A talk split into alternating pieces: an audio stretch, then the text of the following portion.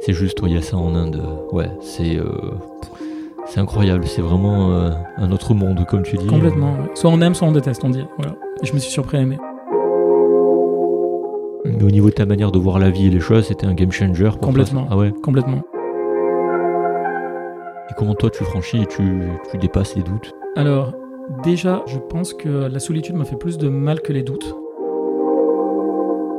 Et je pense, et je pense qu'on ne le dit jamais assez, c'est clair que l'environnement joue. euh, Enfin, si on le dit souvent, tu me diras, mais en tout cas, moi je trouve que je me le dis jamais assez. L'environnement, c'est tellement précieux. Salut, je suis Fabrice Giroulet, psychiatre, psychothérapeute, cofondateur de Créate et bienvenue dans Medit le podcast qui vous amène à la rencontre de professionnels de santé iconoclastes. Entrepreneurs, investisseurs, artistes, sportifs, vous découvrirez des parcours inspirants, conseils, échecs, succès et insights de professionnels de la santé qui ont su outrepasser cette étiquette. Monter des centres, faire une start-up, gérer une vie artistique, sportive ou associative à côté, porter des projets à impact, voici un aperçu des vastes sujets qui vous attendent.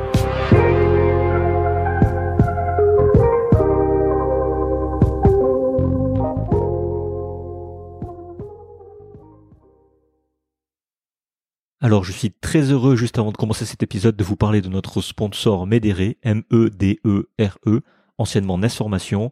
Pour rappel, c'est vraiment l'organisme de formation médicale continue chez qui vous devez aller. Je me forme toujours avec eux et honnêtement, c'est toujours autant la folie, c'est toujours autant excellent. Harry et son équipe sont toujours géniaux et à l'écoute, et les contenus proposés sont toujours très pertinents et encore plus variés. Et vous le savez, les intervenants sont experts dans leur domaine et très pédagogues. Et justement, Médéré se responsabilise énormément sur la pédagogie, ce qui est rare pour être souligné dans ce domaine. Vous le savez peut-être déjà, Médéré est cofondé par un soignant, Harry, qui est médecin en l'occurrence, et ça fait vraiment du bien de voir enfin un organisme avec du skin in the game, comme on dit.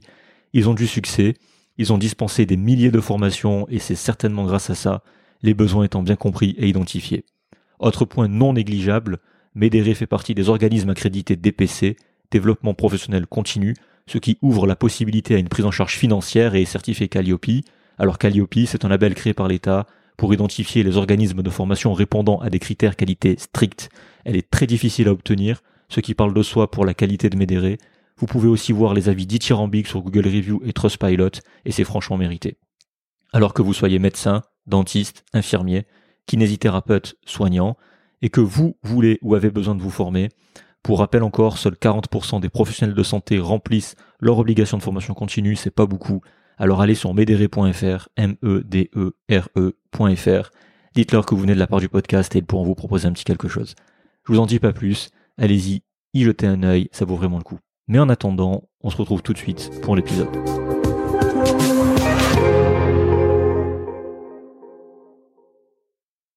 Et puis euh, voilà, nous nous revoilà à Paris, donc on est à Boulogne plus précisément, chez toi Émeric. Merci de m'accueillir encore une fois. Après une journée bien remplie où j'ai couru dans tous les sens, mais c'était pour la bonne cause et vous verrez, je dis rien surprise. Peut-être même ça sera sorti avant cet épisode, je sais pas, parce que je sais pas quand est-ce qu'il sortira. Donc vous verrez, c'est euh, ça arrive. Et puis euh, et puis voilà, toi ta journée ça ça a été? Euh, ma journée, ça a été, ça a été une journée très tranquille. Un réveil plutôt tardif. Ouais. Une balade avec le chien. Euh, la préparation de deux, trois choses. Et puis, euh, encore une fois, une balade avec le chien pour euh, la détente. Ok, parce que ouais, t'étais juste de passage à Paris en plein milieu de la construction d'un projet là que t'as. Complètement. Voilà, donc j'espère que ça te retarde pas dans ton projet et que et que ça ça te fait plaisir quand même de revenir ici. Largement. En fait, Paris, c'est une ville que j'aime beaucoup. La région parisienne, globalement. C'est même un tout petit peu à contre-cœur que, que je la quitte. Ouais. Euh, le temps de, effectivement, euh, que le projet se passe.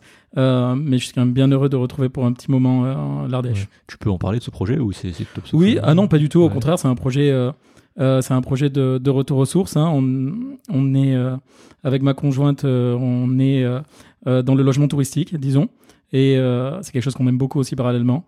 Et il nous a été proposé, comme ça qu'on peut le dire récemment, euh, d'obtenir une belle maison en pierre euh, en Ardèche, assez typique, là où elles se font de plus en plus rares.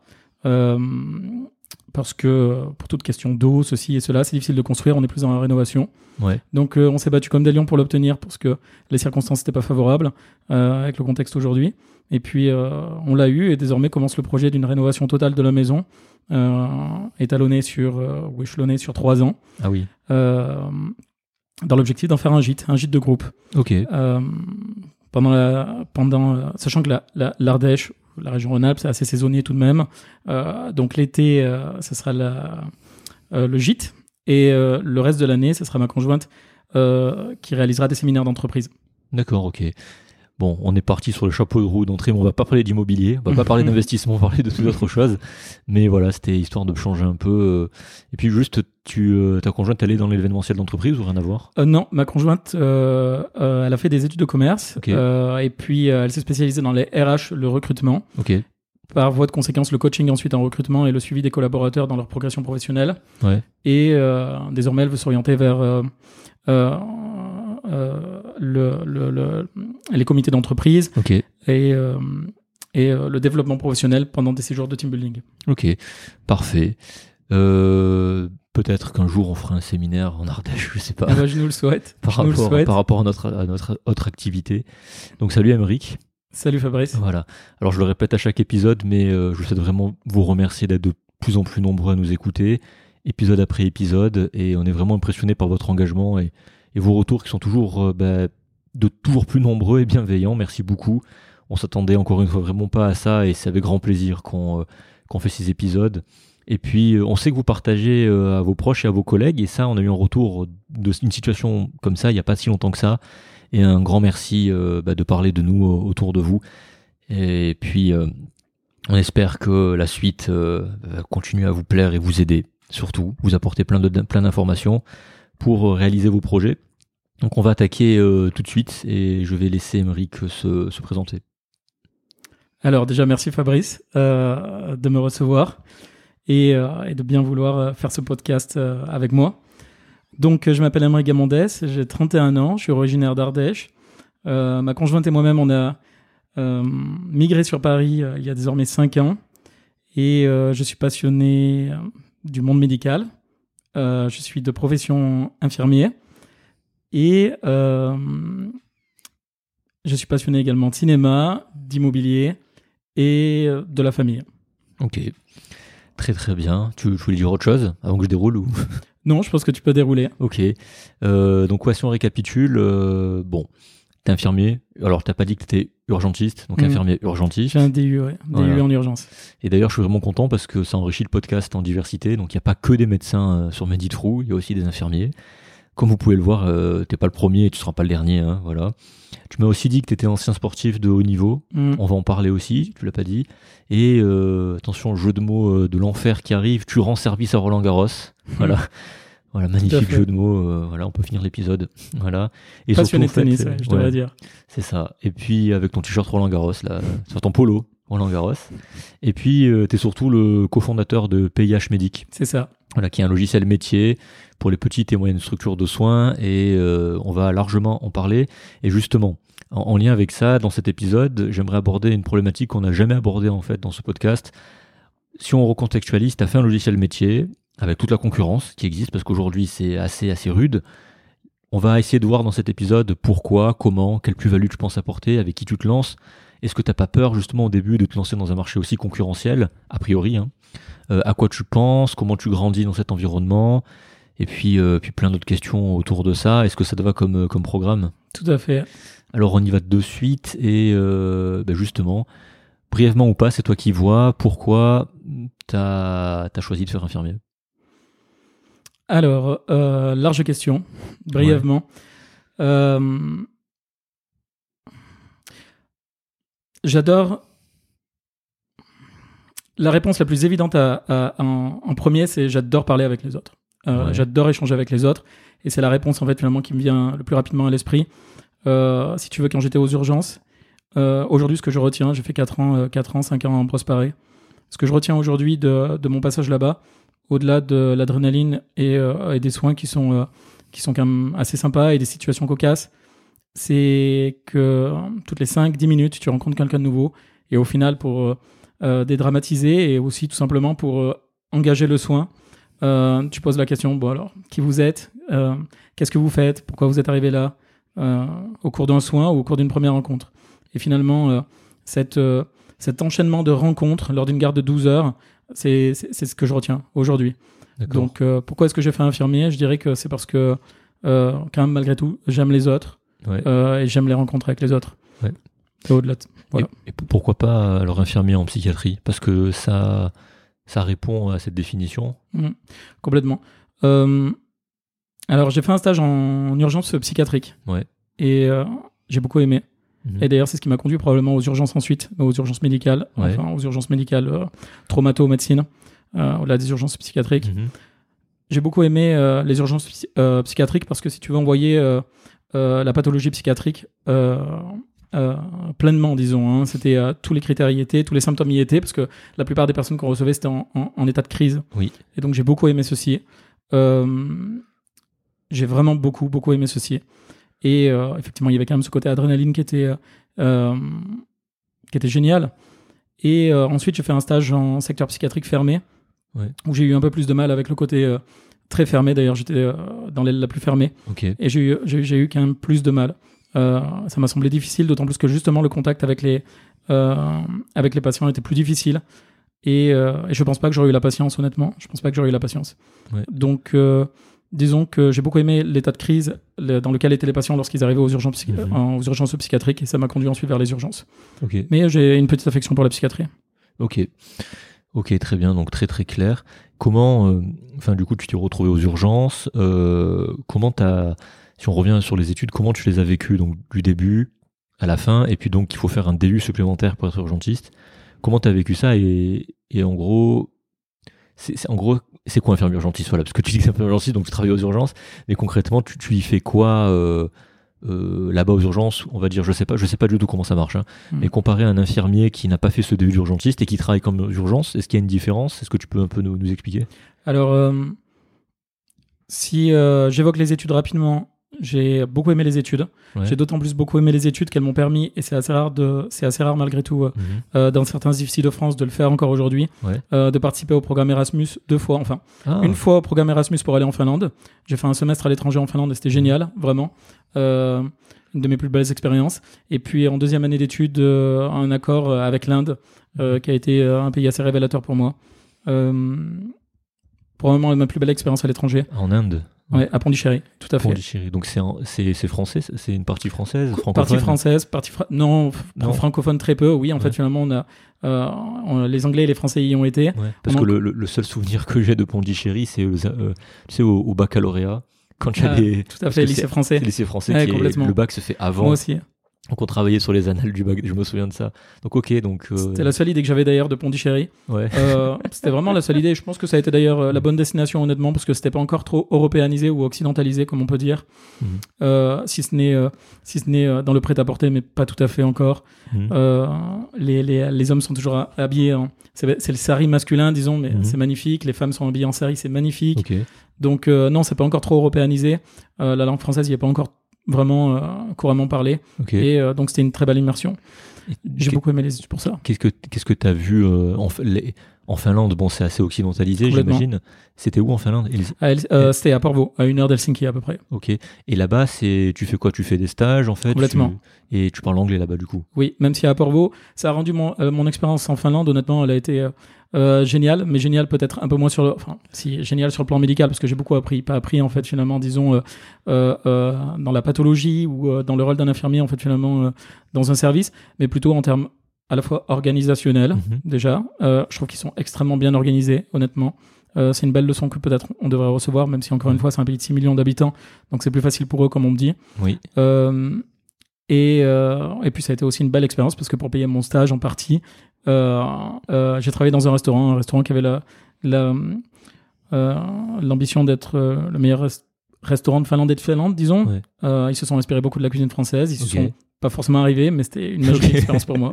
C'était une expérience Ils sont magique. pas forcément arrivés. ouais. Bah, à mon avis, il y a- une problématique de, de produits aussi non locaux. Je pense qu'ils sont différents. C'est c'est dur. hein. Eh bien, écoute, ils arrivaient à se faire euh, livrer de magnifiques produits, honnêtement. Ouais. Euh, le restaurant s'appelait Mid District, sans faire de la Mhm. publicité. Euh, c'était un restaurant de viande à une époque, enfin une époque finalement, c'était il y a ouais, 5-6 ans où la Finlande euh, était très euh, en avance sur le véganisme, Ok. sur euh, tout ceci, tout cela. Donc ils affichaient un peu leur, leur ambition. Ouais. Et euh, non, les produits étaient extrêmement bons. C'était Ouais. vraiment, euh, vraiment un très bon restaurant. Voilà, ils ont pêché ailleurs. Ok. Et tu peux plus maintenant faire ça d'Erasmus en tant qu'infirmier dans les IFSI Écoute, je sais que la Croix-Rouge fait toujours euh, le programme Erasmus. Donc d'ailleurs, j'étais à la Croix-Rouge, à la Croix-Rouge de Valence. Euh, je souhaite à tous les officiers de France finalement de le faire ou à toutes les formations de le faire. C'est magnifique. Euh, mais tous ne le font pas, non. Tous Mhm. ne le font pas. Ok. Et qu'est-ce qui t'a touché? Et Tu as dit que c'était exceptionnel le Pondichéry, donc l'Inde. Qu'est-ce qui t'a touché là-bas en fait sur place? Je pense que déjà j'avais très peu voyagé avant, honnêtement. Ouais. J'avais vraiment très peu voyagé avant. Euh, encore une fois, je venais euh, en plus euh, de d'Ardèche, donc j'étais pas non plus très proche des aéroports et tout ceci, tout cela. C'est vrai. C'est Non, vrai. Enfin, remarque, tu me diras Lyon est à une heure et demie, mais disons que bon voilà. Quand- j'ai- même, il, faut les- j'étais- il faut quand même les faire, les une heure et demie. voilà. Bon. Et, euh, et disons que non, j'avais très peu voyagé, très peu voyagé. Euh, et et c'était une claque déjà parce qu'on se rend compte rapidement que l'Europe, l'Amérique du Nord, tout ceci, c'est quand même une belle bulle. Euh, c'est pas péjoratif du tout ce que je dis, hein, c'est pas péjoratif, Ouais. mais c'était une belle bulle. Et euh, c'est vrai que c'était l'Inde, c'est un pays dans lequel euh, finalement euh, qui a ses propres lois, Oui. euh, qui a ses propres coutumes, qui tient énormément, quand même il s'occidentalise encore un petit peu, qui s'occidentalise, que c'est en train de devenir une, une première pu- une puissance, hein, c'en est déjà une. Mais c'est un pays qui a ses propres lois, voilà. Les- le- tu tu l'as vu vraiment, les castes, euh, les déchets par terre, tout ça, c'est. Oui, clairement, j'ai vu les castes, les déchets par terre, euh, les bidonvilles. Oui. euh, ça, on le retrouve beaucoup en Afrique, quand bien même j'ai jamais été. Les bidonvilles qui côtoient en fait les quartiers sécurisés. Ouais. Euh, c'est assez dérangeant, certes. La pauvreté, forcément, bien évidemment. Ouais, mais c'est- un environnement qui est complètement c'est là où- hostile, hostile. Hostile. là, là où tu dis qu'en Europe, en fait, on est dans une bulle, quoi. complètement. Complètement, Ouais. c'est un environnement hostile, oui. Bon, D'ailleurs, le code de la route, je trouvais assez, euh, Ouais. est assez significatif et assez euh, représentatif, disons, Ouais. que de la situation du pays. C'est qu'il n'y a pas vraiment de code de la route. Je crois qu'il y a, d'ailleurs, j'ai toujours l'anecdote que euh, quand je me déplaçais, quand euh, je naviguais dans les rues de Pondichéry, quand même c'est Pondichéry, j'ai vu enseigne auto-école. Et finalement, ça te fait sourire intérieurement Ouais. parce que tu dis vraiment, est-ce qu'il y a une auto-école sans être euh, Ouais. offensant? En vérité, Ouais. il fonctionnait avec le klaxon. Je tourne, à, je tourne à droite, peut-être un coup de klaxon, je tourne à gauche, un coup de klaxon, voilà, ceci, cela. Donc, euh, et puis, on dit que New York ne dort jamais. Bah, t'as l'impression que c'est un peu ça en Inde, en fait, Ah oui. finalement. euh, euh, les klaxons euh, toute la journée, euh, toute la soirée, et finalement, tu finis par t'y a- habituer. Tu Ouais. finis par t'y habituer. Et, euh, et c'est vrai que. Et c'est- super intéressant. Tu as, pu avoir contact, parler avec des gens locaux? Euh, oui, en fait, j'étais en stage. C'est, ça fait partie de, de, de, la- de cette expérience magnifique. Ouais. Euh, j'ai fait un stage là-bas avec euh, le docteur Nalam. Euh, D'ailleurs, que je cite parce que j'ai finalement beaucoup de respect, pour lui. Euh, c'est une clinique qu'il avait, une clinique privée, euh, mais vous voyez, une clinique privée, pas comme on peut l'imaginer en fait finalement en France. C'est la clinique privée qui avait presque un but humanitaire qui s'est transmise de génération en génération. Donc les, les Nalam sont très connus à Pondichéry et désormais c'est le fils qui reprend Monsieur Satish Nalam. Ok. Et, et, et oui, j'ai connu l'expérience en fait finalement de trois mois dans cette clinique où euh, tu arrives le matin en fait finalement il y a déjà le, le couloir qui est plein en fait finalement tous les Indiens qui parlent ceci et cela et le docteur Nalam qui, qui- qui reçoit les consultations. Euh, c'est un stage magnifique et surtout la clinique. Voilà. Euh, ils ont quand même un scanner, ils avaient un scanner, ils avaient un service de radiologie Ouais. bilan sanguin. Qu'est-ce qu'ils avaient d'autre? Peu importe, dans tous les cas. Euh, ils avaient des examens, mais ils avaient, un- ils avaient peut-être pas l'accessibilité aux examens ou la rapidité euh, Ouais. d'utilisation, tu vois, fréquence Ouais. d'utilisation moindre. Parce que c'est public, ce genre. le- la clinique où tu as bossé, c'est public? Au, au- au final, je sais pas vraiment si, euh, je sais pas vraiment si quelle était, parce que quand même la, cli- la clinique appartient en fait euh, à Monsieur Nalam. Ah. Donc euh, je sais pas vraiment en fait finalement quels sont les tenants et les aboutissants statutaires de cette clinique. On l'appelle clinique en tout cas, clinique. Nalam. Moi je pense qu'il y a quand même un fonds privé parce qu'il y avait au moins une aile qui était qui était consacrée à des soins euh, euh, gracieux. Ok. C'est super intéressant. Et les gens sur place, ils, euh, tu, tu sens qu'ils sont contents, qu'ils se rendent compte. En fait, tu dis que l'Inde a ses propres lois. Mm. Justement, est-ce que les, cet écosystème-là, les gens veulent en sortir ou ils, enfin, comment comment t'as ressenti le truc euh, sur place? Eh bien disons euh, que déjà j'ai ressenti comment dire beaucoup de malice. Si tu regardes en fait finalement les Chinois quand tu débarques, les Chinois pardon, les Indiens quand tu débarques, euh, j'ai ressenti beaucoup de malice. Si tu regardes un peu avec un œil un peu comment dire euh, un œil un peu sucré, interrogé, euh, malicieux, c'est qui ce monsieur, etc. Ouais. Euh, j'ai senti beaucoup de malice, euh, de la curiosité, Mhm. rarement de la méchanceté, ou rarement en fait finalement de la fourberie. Et quand bien même il y a de la fourberie, quand bien même en fait finalement euh, tu vérifies toujours ton portefeuille quand on te rend la monnaie, Ouais. c'est jamais fait, on te vole jamais avec méchanceté, j'ai envie de dire. D'accord. Et, euh, et beaucoup de pression, honnêtement, beaucoup, pression. beaucoup de pression sur leurs épaules. Ah oui. Euh, tu parlais du système des castes, euh, la jeunesse en fait finalement indienne qui, qui, qui, qui a, qui beaucoup de pression. L'honneur là-bas est très importante. Il faut pas se disputer dans la rue. Si tu te disputes dans la rue, vraiment, c'est que euh, c'est que tu es sorti, comment dire, de, de tes gonds et, et tu ne te maîtrises plus. Et donc, euh, on sait qu'à l'intérieur des maisons, ça peut crier. On sait qu'à l'intérieur des maisons, les enfants ont beaucoup de pression D'accord. euh, sociale justement à cause de ce système qui est un peu ostracisé par les castes. Mais ça se voit pas trop dans la rue parce qu'il y a aussi une culture qui est tellement prégnante et c'est ça que honnêtement j'ai beaucoup aimé avec l'Inde. Euh, une culture qui est vraiment présente, honnêtement. Ok, donc en fait, c'est euh, des gens discrets dans la rue, enfin, c'est Oui. ça Ouais, moi je le vois comme ça. Ok. Et puis, euh, en te voyant, toi, européen, y a, y a- il y a- tu dis qu'il n'y a, pas de jugement, il n'y a pas de, de désir euh, d'imitation. T'es vu comme un blanc privilégié riche ou j'en Oui. sais rien. Ouais. Clairement aussi, clairement, mais c'était pas agressif. Euh, J'ai envie de dire, ça fait aussi partie euh, peut-être un peu du jeu d'une certaine manière, parce que la Ouais. pauvreté elle est extrême euh, là-bas. Euh, J'ai jamais vu de non, de, méchanceté, de, méchan- de méchanceté, pardon, de jugement probablement. Euh, mais euh, vous voyez d'ailleurs, j'ai une petite anecdote. En fait, finalement, j'avais perdu mon téléphone à un moment Ouais. dans un tuk-tuk. Je sais pas si on- c'était un tuk-tuk. D'ailleurs, si vous voyez ces, ces sortes de mobilettes avec une caravane derrière où en fait euh, on navigue, euh, c'est les taxis en fait, les, Ouais, les les, les taxis, là-bas, ouais, très bien. ouais. Voilà, et puis j'avais euh, laissé mon téléphone et le mec a fait le l'aller-retour de la ville en fait finalement euh, pour venir me le ramener. Donc une, une, une belle gentillesse. Ok. Je dirais pas que forcément la gentillesse est désintéressée, mais et, dans tous les cas, j'ai j'ai vraiment eu de l'affection pour ce pour ce pays et pour les gens qui le composent. Parce qu'on Ok. peut que avoir en fait finalement aussi un peu de peine, Ouais, beaucoup de corruption, euh, ceci cela. ouais j'imagine bien. Tu y retournerais du coup. J'aimerais beaucoup y retourner. J'aimerais beaucoup retourner en fait euh, dans le nord de l'Inde Ouais. parce que j'ai fait le sud et le sud apparemment est très différent du nord. Et le nord, le, le nord est apparemment encore plus, euh, comment dire, bon, déjà il y a les temples, il y a le Rajasthan, et, euh, et d'autant plus le- le- la culture indienne est encore plus présente dans le nord. Ok. Bon, on a bien voyagé. Une petite digression, mais tu vois, c'est c'est bien, c'était pas prévu. J'avais aucune question sur l'Inde, hein, tu vois, j'étais Mhm. même pas au courant.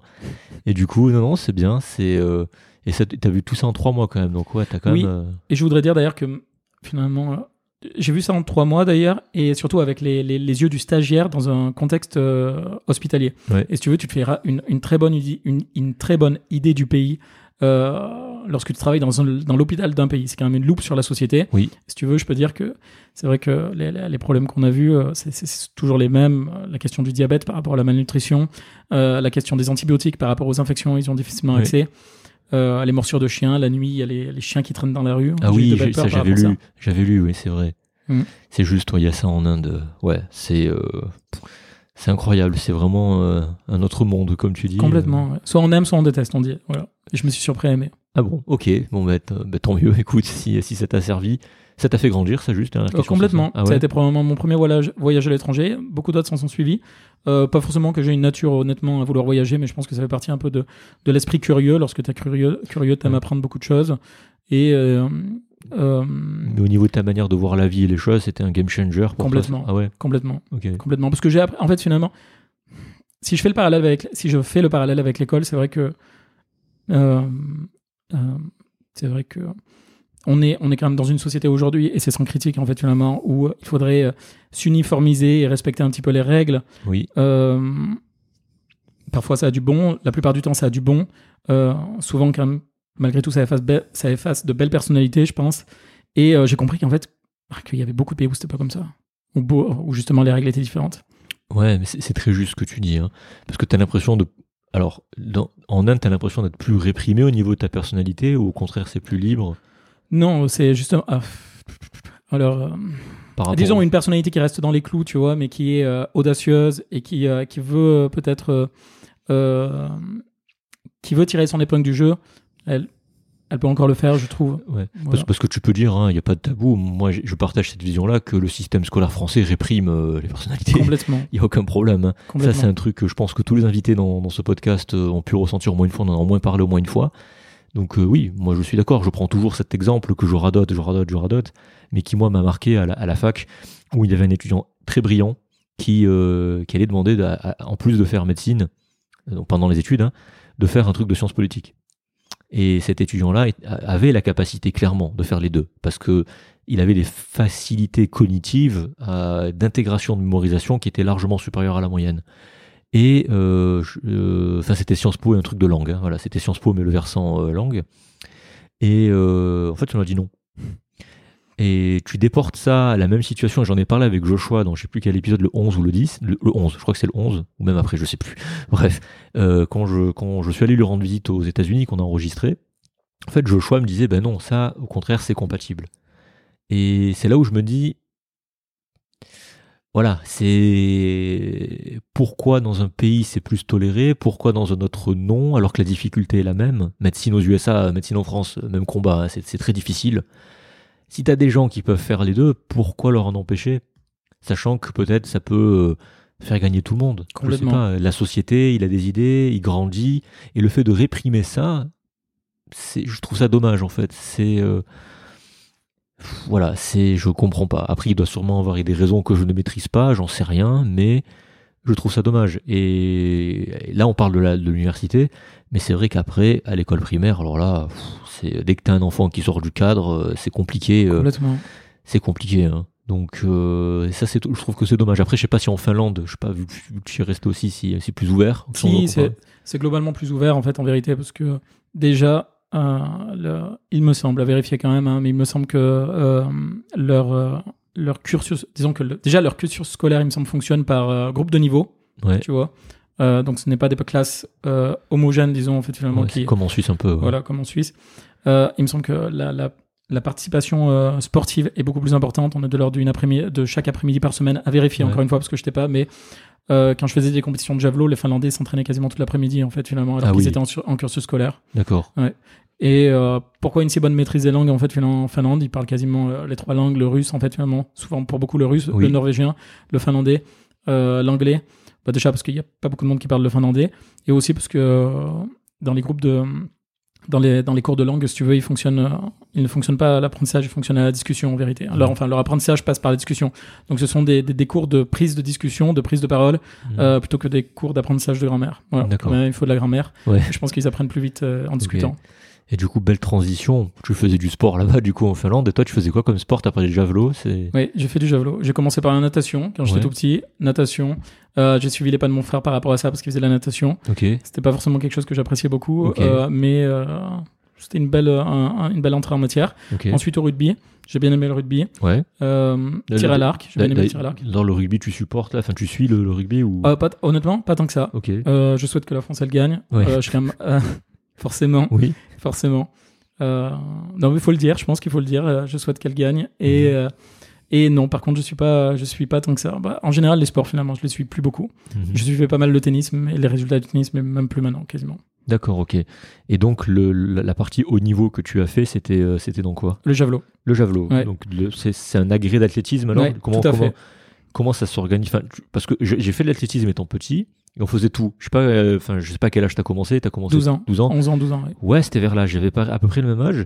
Et en fait, on nous faisait tout faire. Genre euh, du fond, euh, du sprint, du javelot. Bon, quand, quand t'es quand t'as 11-12 ans, tu fais juste les exercices de, de lancer, quoi. Enfin, juste la position. C'est ça, je pense que. Complètement. Et euh, ouais, après, ça m'intéressait pas plus que tant, donc j'ai plus continué. Mais comment tu fais euh, dès le début pour te spécialiser en javelot? Tu dis à 12 12 ans, je veux faire que ça, et puis il y a que ça, si Oh, c'est possible? Ça commence toujours par un entraîneur quand même en vérité euh, qui te repère et qui, Ouais. euh, et qui se dit euh, il y a quand même quelque chose à faire avec avec euh, avec cet athlète. En l'occurrence, il s'appelait Jean-Pierre, la personne qui m'a repéré. je- Qui m'a repéré. J'ai commencé avec euh, une dame très sympathique et comme tu dis en fait finalement on fait toutes les activités donc tu apprends un peu tout. D'ailleurs, je considère que l'athlétisme c'est un peu la base pour tous les autres sports en vérité. Ouais. Et euh, ensuite, je suis allé avec euh, un autre professeur. Et puis, euh, 12-13 ans peut-être, Jean-Pierre Mhm. m'a dit euh, ah, il semble plutôt bon en fait finalement en javelot. euh, si on essayait de faire euh, du javelot avec lui. Voilà, c'est là que ça a commencé. J'en ai fait jusqu'à 18 ans, quasiment Ah oui, quand même. 18-19 ans. Ah oui. Euh, j'ai essayé d'en refaire après avoir euh, euh, euh, loupé mon, mon année de médecine. Euh, J'en ai fait, Ouais. mais c'était beaucoup plus dur après m'être arrêté pendant quasiment deux ans.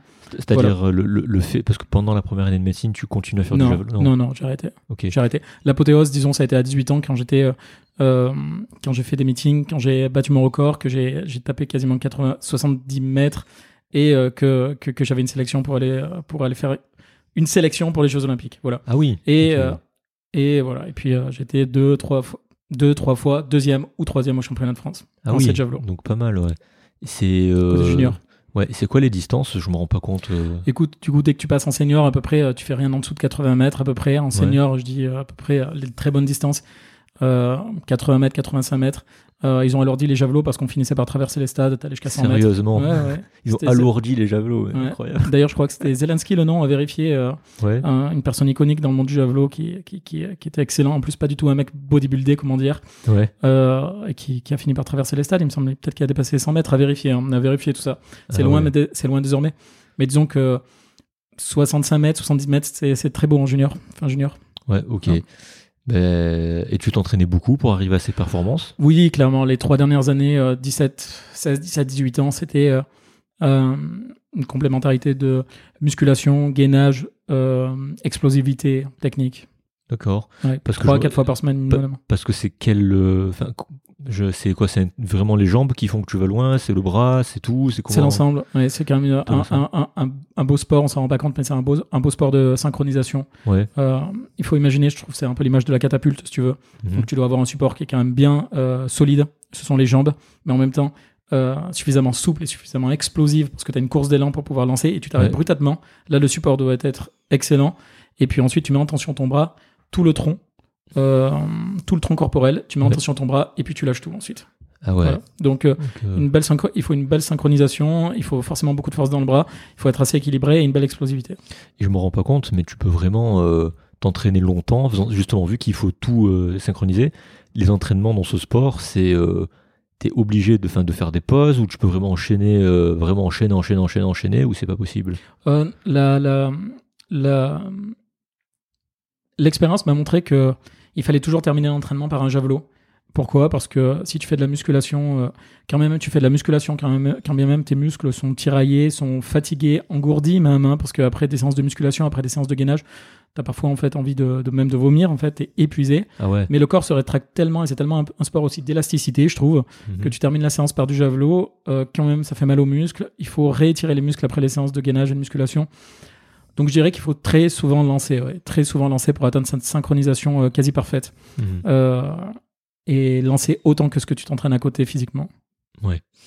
Ok, et t'en as, au niveau mindset, ça t'a fait grandir, t'as appris des trucs hein, avec justement avec cette exigence. euh, Parce que c'est qui qui te met la pression? C'est toi-même, c'est l'entraîneur. L'entraîneur au final il s'en fiche. Il y a, il y a plusieurs, va dire comment on dit, plusieurs euh, élèves, si on peut dire ça comme ça, Mm. euh, sous son aile ou c'est vraiment individualisé Comment? Alors il a plusieurs élèves sur son aile, et d'ailleurs par rapport à ça tu apprends euh, à partager aussi. D'accord. Euh, non mais c'est vrai, c'est c'est assez c'est assez génial de faire des entraînements à plusieurs. Ouais. Et j'ai souvent tendance à dire que si j'ai fait aussi longtemps de javelot, euh, quand même, je me suis arrêté après, après mes 18 ans et que j'aurais un peu repris après derrière, c'est aussi pour le groupe. D'accord. Euh, parce que ce qui t'amène en fait euh, en hors saison, en novembre, décembre, euh, à aller t'entraîner, c'est aussi pour le groupe. Ouais. Euh, de passer des bons moments, de rire, de passer des fous rires, de faire des- quelques conneries forcément. Ouais. Et ça crée une communauté. Voilà, on était une dizaine. Et j'ai passé vraiment de- de- des excellents moments le mercredi, le vendredi, dimanche après-midi. quoi. Ok. Et aujourd'hui, avec du recul, pour finir sur ça, ça, ça te sert aujourd'hui? Enfin, tu, qu'est-ce que ça t'a apporté pour, bah, pour ta vie pro? Parce que t'as arrêté euh, tôt au final, Mm. enfin tôt, jeune. Mm. Et euh, qu'est-ce que ça t'a, est-ce que ça t'a aidé dans, aux urgences? Est-ce que, enfin, comment Est-ce que tu en tires quelque chose Peut-être pas, je sais pas. Est-ce que tu en tires quelque chose? Alors, euh, si, forcément, en fait. euh, Alors, dans le domaine de la pression,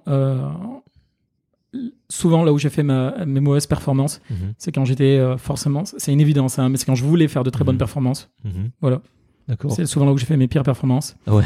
Euh, D'accord. que je forçais les choses parce que je suis quand même quelqu'un d'assez détendu et Mhm. euh, j'étais quand même plutôt bon. Donc, du coup, euh, en vérité, lorsque j'étais relax, c'était là où en vérité je faisais les meilleures performances. Ouais. Parce que t'es relax, le corps est détendu et puis il Ouais. sait en fait finalement se mobiliser au bon, au bon moment. C'est ça. Voilà. C'est que quand t'es trop tendu, quand t'as la pression, euh, bah, t'es, ouais, serré quoi. Donc t'arrives pas. À... Tu crèmes énormément d'énergie. C'est ça. ouais. énormément, énormément. Et d'ailleurs, je me souviens toujours d'une anecdote euh, rapidement. En fait, finalement, c'est lors de mes derniers championnats de France, justement. Euh, je fais un meeting, un meeting génial. euh, et je, pour la première fois, en fait, finalement, je tape à quasiment 70 mètres, voire un peu plus, 72, 73. Ouais. Et euh, d'ailleurs, le concours se passe mal parce que c'est souvent hors euh, zone. Tu sais, tu dois lancer le javelot dans une zone, quand même, Ouais. même elle est large, en fait. Vu que j'avais pas l'habitude de lancer aussi loin, Euh, c'était un meeting en plus, donc du Mhm. coup, toutes catégories confondues. La pression m'a élevé. Il y avait des mecs en fait finalement qui étaient professionnels, qui avaient euh, Mhm. 28, 29 ans, 30 ans en fait finalement, d'autres pays. Et je lance et je suis hors zone. Euh, c'est pas grave, je fais 72 mètres, 75 mètres, je suis premier, je suis très content, etc. Il y a les applaudissements. Mhm. Euh, et puis euh, 15 jours après, 3 semaines après, un mois après, euh, j'ai les championnats de France. Et là, je me dis, bon, il n'y a pas de souci, normalement, je vais devoir refaire en fait finalement les 70 mètres. Et euh, problématique, je suis dernier à passer en fait finalement sur des championnats de France de 3 jours. Et on parlait de communauté, en fait finalement, lorsque tu pars au championnat de France, tu pars avec le groupe. Chacun a ses disciplines, l'entraîneur il t'amène Ouais. avec toi. Donc au final, je suis resté 3 jours à attendre que mon, euh, euh, que mon épreuve se, se passe. Je suis resté 3 jours à l'intérieur, tu vois, concentré, concentré, Ouais. concentré. Voilà. Et au final, j'ai fait 61 mètres, c'est-à-dire 62 mètres, 63 mètres. Mon, euh, mon, mon niveau de base, grossièrement, mon niveau Ouais. régulier, tu vois. Il y avait aucune raison que je passe pas 70 mètres ce jour-là, mais euh, je me suis mis la pression inutilement. Ouais. Pourtant, je me mets pas. Ok, très très bien. Et du coup, comment tu connais le, le monde des startups et plus largement de l'entrepreneuriat? Ça, dé- ça démarque quand? Euh, ça démarque. Alors déjà, le monde des startups, je le connais sans le connaître non plus, en fait, finalement, Ouais. parce que je trouve que le monde des startups est encore quand même assez parisien. ouais. Et ça fait pas si longtemps que ça je suis sur Paris, honnêtement. c'est très juste.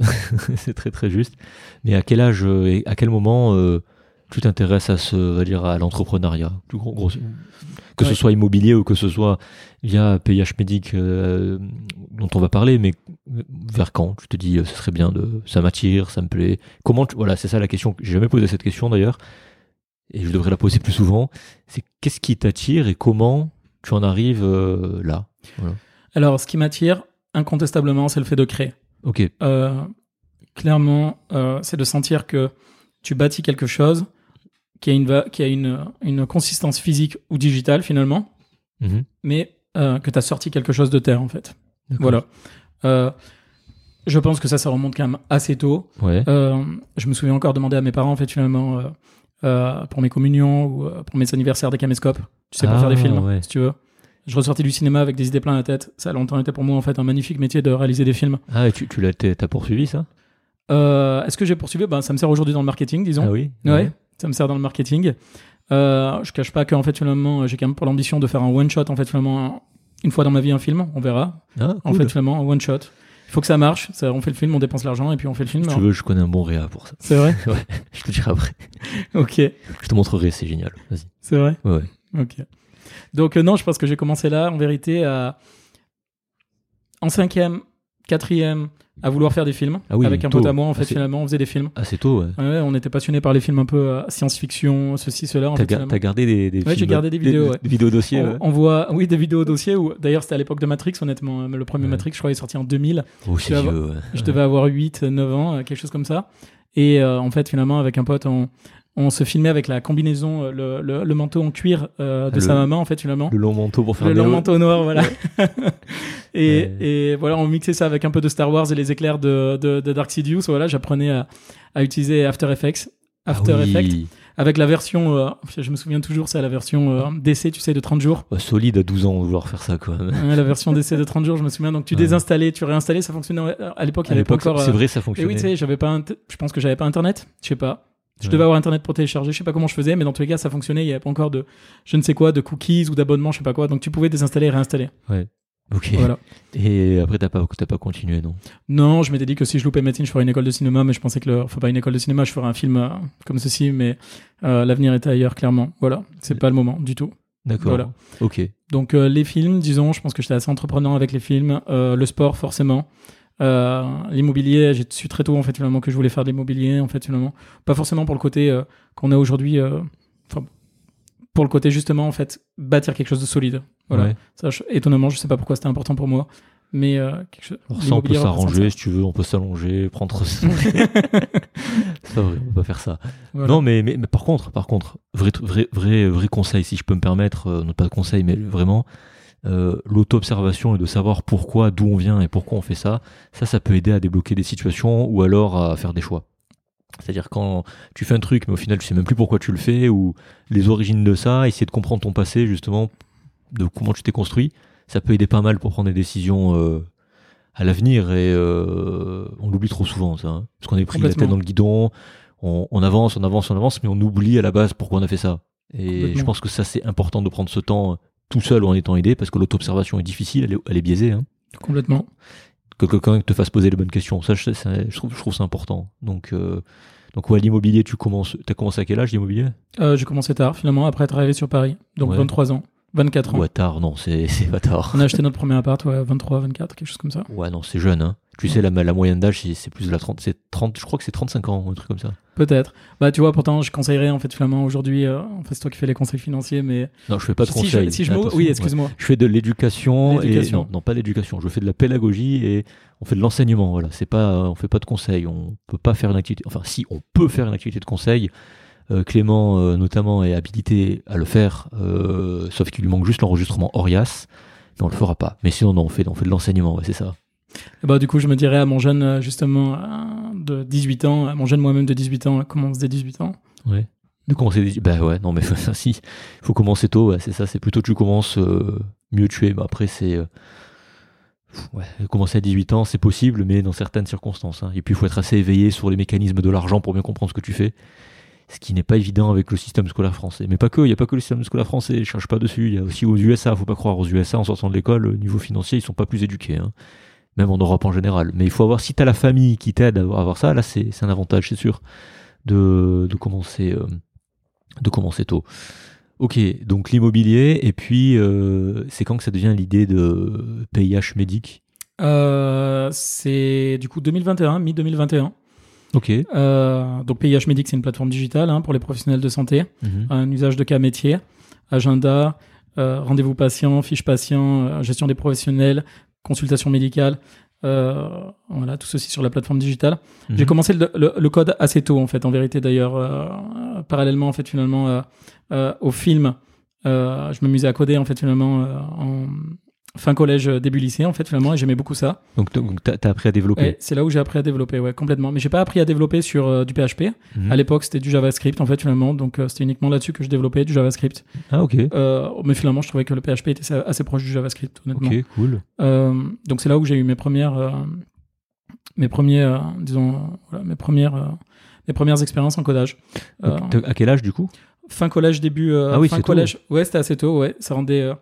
Euh, j'aimais beaucoup ça. Euh, D'ailleurs, vu que j'aimais beaucoup le cinéma, je crois qu'Iron Man est sorti en 2005 Ouais. et j'adorais le côté en fait finalement Jarvis, tout ceci, cela. J'avais 13 ans et, euh, et c'est là où j'ai commencé à coder, me voir un peu avant. Et, c'est quoi qui t'a attiré dans le code? Pourquoi t'avais des besoins déjà à cet âge de, de faire Non. Non, c'était tout simplement que j'adorais. je me souviens, j'adorais l'interface graphique. Les pubs Windows XP, Windows Vista, j'adorais les nouvelles pubs Windows Vista, tu sais, en fait, vraiment, système Mhm. d'exploitation. Euh, j'ai beaucoup aimé l'interface graphique. Parce que Mhm. tu crées quelque chose, grossièrement, on en revient toujours là, tu crées quelque chose. Mhm. Et avant même le codage, en fait, finalement, on s'amusait avec un pote à faire des interfaces graphiques sur PowerPoint, tu sais. Donc c'était euh, c'était c'était de fausses interfaces graphiques, Ouais. mais c'était euh, on créait quelque chose. Voilà. Et c'est vraiment l'aspect euh, création, jeu, euh, qui m'a ensuite amené dans le codage. Ok, donc en gros, vraiment quelque chose de front plus que du back-end. Ouais, dans le- complètement. Ok. Complètement. Et ça, t'as continué à te former petit à petit. Tu t'es formé comment d'ailleurs à l'époque? Euh, tout seul, en fait, hein, finalement, clairement en autodidacte. Euh, et je trouve que j'ai pas de formation de codage en fait, mais je trouve que finalement, euh, quoi Mhm. qu'il arrive, au final, tu es obligé de, de te former comme ça parce que tu vas sur les forums en fait finalement de codage. Ouais. Euh, tout le monde a un peu les mêmes problématiques, tout le monde a un peu les mêmes problèmes, et au final, chacun s'aide à déverrouiller le souci, tu Mhm. vois. Euh, on peut t'apprendre, mais en vérité, après, tu, tu, tu, tu, euh, tu, euh, tu gères, tu fais de la résolution de problèmes. Pour moi, le codage, c'est plus de la résolution de problèmes en ça, vérité oui. que de Mhm. qu'autre chose. D'accord. Donc là, t'as continué. Mhm. Ok. Et euh, parce que c'est toi qui, qui, qui a participé au, au code du, Ouais, du le logiciel. PIH, ouais, complètement. C'est toi qui a, qui a tout fait. Euh, on est deux à avoir fait. Donc, euh, mi-2021, en fait, euh, je suis Mhm.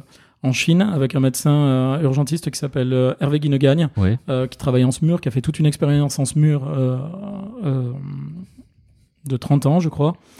Et, euh, et si tu veux, on est, euh, on est sur une base, on est sur une base qui sera bientôt confinée parce que c'est post-Covid, c'est, euh, ça précède le Covid. Ah, ok. Euh, on débute cette expérience ensemble. Et puis, euh, si tu veux, lui a déjà construit un logiciel pour son SMUR. Son SMUR utilise un logiciel métier qu'il a construit, qu'il a utilisé, qu'il a gardé uniquement pour ce, pour ce SMUR-là, si tu veux. Mhm. Et, et, puis, et puis, moi, me vient l'idée, si tu veux, sur cette base, sur ce concept à l'étranger, sur notre expérience professionnelle, parce qu'on est dans une toute petite clinique, en vérité, qu'on gère nous-mêmes. On est deux personnes, lui et moi-même. Et, euh, et euh, me vient l'idée de faire un logiciel pour ces toutes petites structures de soins telles qu'on est tel qu'on était. Ok. Euh, un médecin, un infirmier, parfois un autre infirmier, ok. avec euh, la gestion des stocks sur Excel, avec euh, les consultations médicales sur Mhm. un, un serveur médical, avec euh, les rendez-vous médicaux faits un peu à l'emporte-pièce. Ok. Euh, donc, si tu veux, on s'est dit, ben, tiens, pourquoi pas faire une plateforme tout en un euh, qui soit surtout accessible pour tout le monde, qui soit facilement installable, parce que les missions que je faisais à ce moment-là, en fait, si tu veux, c'est des missions, euh, ça dure deux mois, puis après, il peut y avoir un changement de personnel, et puis tu peux repartir sur une mission ensuite euh, euh, totalement différente. Donc, il fallait faire un logiciel, en fait, qui soit rapide d'installation, rapide de compréhension pour les petites, petites structures médicales et euh, qui, qui, et qui gère un peu tout ce que j'ai évoqué. Ok. Donc, euh, tu t'y mets. à- D'ailleurs, pourquoi ce nom D'ailleurs, je ne t'ai pas demandé. Eh ben écoute, on cherchait un nom, un nom, et Hervé avait fait du latin. Euh, on ne sait pas pourquoi on est parti sur euh, un nom à consonance latine, et en vérité, PH, c'est l'abréviation de Ponte Inter Humanis, qui veut dire pont entre les humains. Voilà. L'idée, c'était de créer la connexion parce que on voyait bien que les personnes qui venaient dans notre clinique, en fait, elles venaient à la fois pour euh, de l'information métier, en fait, de l'information forcément médicale, mais aussi sur euh, euh, toutes sortes de questions, parce qu'on était dans un contexte isolé, on était vraiment euh, des expatriés français, ceci, cela, dans, en Chine.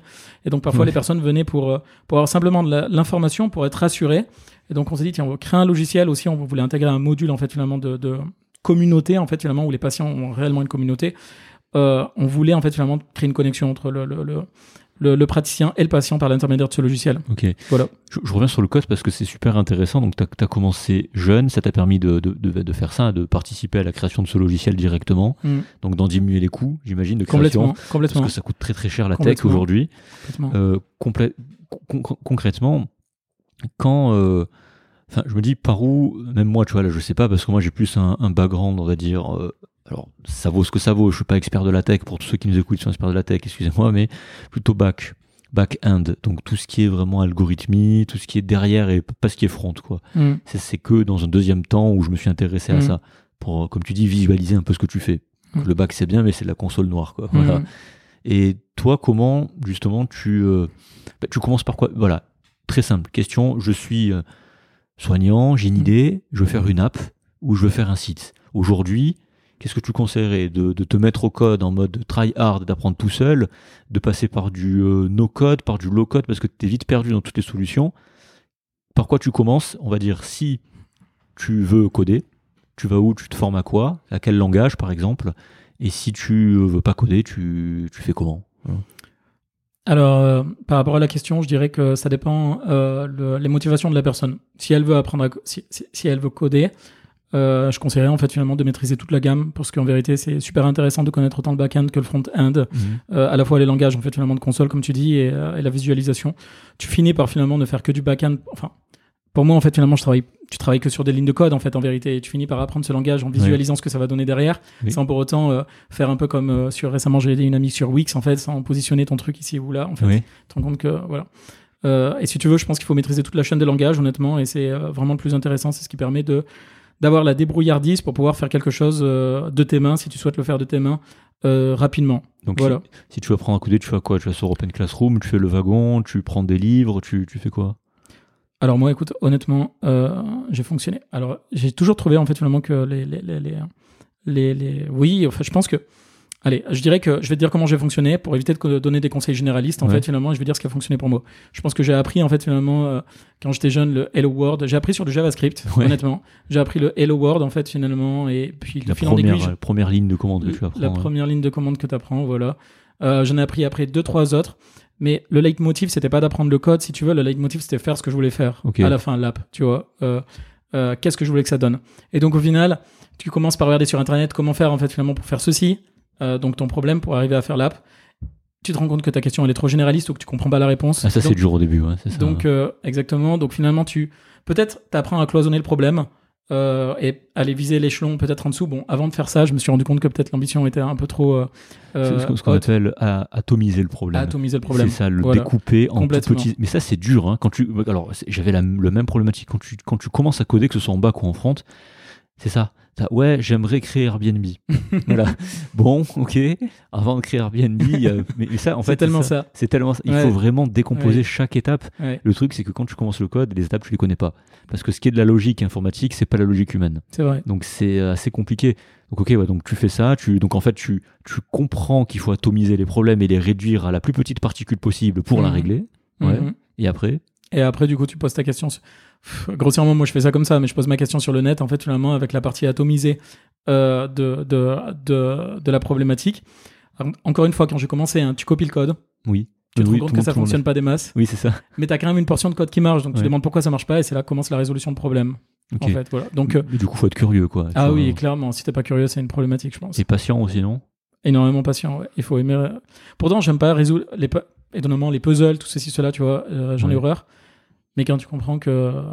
Mais étonnamment, le code, en fait, euh, une fois que tu sais que tu as déjà un morceau de la solution, Ouais. tu regardes ton code pour essayer de trouver qu'est-ce qui va pas dans ton code pour coller au morceau de la solution. Ok. Et donc tu, euh, pour apprendre, t'as des sites pour apprendre le, enfin, je veux dire pour commencer à taper en console, tu, tu fais ça en ligne, tu fais, tu télécharges des trucs. Comment, comment, comment toi t'as fait euh, à l'époque? Euh, moi, quand j'étais alors, quand j'étais jeune, je faisais ça sur, tu sais, euh, la suite Office, ils ont une portion en fait finalement de, de, code- de codage. Ils je, savais, je, je savais même pas, tu vois. si, tu sais, pour faire des commandes un peu plus euh, euh, spécifiques. Je, je n'avais aucune idée. Donc j'ai appris déjà à faire mes premiers trucs, c'était d'ailleurs créer un mot de passe. Et ça, j'ai pu le faire en fait finalement sur la suite Excel. Tu crées un mot de passe en vérité euh, euh, sur tes, euh, en code depuis la suite Excel parce que j'avais pas de logiciel de codage. Mhm. Ensuite, du coup, j'ai appris avec Visual Basic, Ah oui. d'accord, que je pouvais télécharger depuis le site internet gratuitement. D'ailleurs, il y avait une version gratuite. Euh, et ensuite, pour PIH Medic, bah forcément Dreamweaver. Enfin, moi, j'ai fonctionné qu'avec Dreamweaver. Ok. Je connais pas, tu vois. C'est. euh, Ah tu dis comment tu dis attends parce que j'ai. Dreamweaver. Dreamweaver. Non, je connais pas ce framework. non. Pourtant, euh, ok. Donc voilà, si- ça vous intéresse et que vous voulez euh, vous lancer là-dedans, et pour les gens un peu plus flemmards qui n'ont pas envie de comprendre et qui sont pressés euh, et qui n'ont pas envie de dépenser des fortunes, comment tu comment tu ferais? Bon, ça dépend quel est le pro. Enfin, si tu veux apprendre le code, encore une fois, ben, je pense que tu peux passer par des sites de, de, de, de, euh, comment dire, euh, du- de low code d'une certaine manière, c'est-à-dire des sites où, tu, où le, le code est déjà préconstruit et en fait finalement les commandes sont simplifiées, forcément. Euh, Je vais pas de site en tête, honnêtement. Mhm. Pour ceux qui veulent créer un site internet en, assez simple, en fait finalement, bah, forcément, il y a- on connaît tous en fait finalement les, les plateformes. Après, si tu veux faire une plateforme un peu plus compliquée, honnêtement, je pense qu'il n'y a pas de choix que de mettre la main dans le code. hein. On est là- Honnêtement, ouais, c'est ça. Honnêtement, c'est la limite aujourd'hui quand même. Ouais, c'est ça. C'est que si tu veux faire un site vitrine aujourd'hui, c'est simple. Voilà. Alors qu'avant, il y a 10 ans en arrière, c'était plus compliqué. Alors, il y a 20 ans, n'en parlons même pas. Euh, c'est vrai que maintenant, il y a plein de solutions no code où vraiment vous, comme tu dis, Wix ou Webflow, où tu, tu déplaces juste des éléments graphiques et ça s'inscrit directement dans le code sans que vous voyez ça et ça fait des très beaux résultats. Et sinon, oui, si tu veux un peu plus customiser, faire euh, déjà intégrer du paiement ou enfin, c'est compliqué quoi. Là, c'est Et puis, rien que le fait d'enregistrer de l'information aussi. Les sites vitrines enregistrent finalement très peu d'informations. c'est vrai. Et donc, euh, l'objectif en fait du NAP, c'est quand même d'enregistrer de l'information. C'est les bases de données. Donc, il faut travailler avec les bases de données.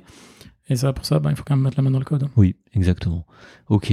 Et au début, donc, tu as cette idée avec euh, ce médecin urgentiste, Mhm. donc en 2021, Ouais, juste avant le mi-2021. mi-2021. Ouais. Et euh, au début, donc à la base, c'est pour répondre à un besoin donc identifié pour les petites structures. Où en, en gros, euh, parlant clairement, c'est le bordel. Complètement. Voilà. Et concrètement, au début, tu es deux, tu es toujours deux. Tu vas voir qui. Tu, tu, fondes- tu, tu construis ça à deux, euh, on va dire, euh, à temps partiel. Vous, vous communiquez beaucoup, chacun dans son côté. Comment, comment ça se passe en fait? Alors, ça s'est construit euh, de façon très progressive. Mhm. Très progressive, pardon. Déjà, Hervé et moi, en fait, c'était euh, c'était euh, c'était déjà une rencontre, en fait. hein. On était en binôme sur euh, un site isolé. On y a été pendant sept mois. Donc, du coup, ça nous a laissé le temps de développer ce logiciel. Parce que Covid arrivant, euh, le site a été bloqué. Ah. Et si tu veux, on s'est dit, ben tiens, il y a quand même quelque chose à faire, effectivement, euh, par rapport aux petites structures. Il y a quelque chose à faire. Et euh, pourquoi ne pas le faire? Et j'en parlais à Hervé parce que je savais qu'il avait déjà un background, en fait, finalement, avec son SMUR. Il m'en avait parlé, qu'ils utilisaient le logiciel. Je savais que j'avais codé un petit peu. Et donc, on en a discuté ensemble. On s'est dit, ben pourquoi pas Euh, faisons quelque chose, essayons quelque chose. Ouais. Et puis avec Hervé, disons que sur le site euh, sur lequel on était en Chine, on avait du travail et aussi quand même pas mal de temps libre, euh, avec les week-ends notamment et les astreintes. Donc pendant nos astreintes, en fait, on a conceptualisé la chose. Voilà. Et ça s'est fait petit à petit. Et c'est comme ça que ça a commencé. Petit à petit, on a identifié les problématiques, ce dont on avait besoin. On a utilisé aussi également le travail qu'avait fait Hervé dans son SMUR, qui avait quand même son logiciel, avait 10 ans d'expérience Mhm. et qui fonctionnait. Donc, on a utilisé ce qui fonctionnait de son logiciel qu'on a implémenté ensuite dans PIH Medic. Et euh, je pense que c'est le lot de toute entreprise. Au final, le produit se construit doucement et par tâtonnement parfois. Il faut être prêt à développer beaucoup pour au final se dire c'était pas une bonne idée. Ouais. Euh, Oui, mais ça, Classique. c'est- ouais.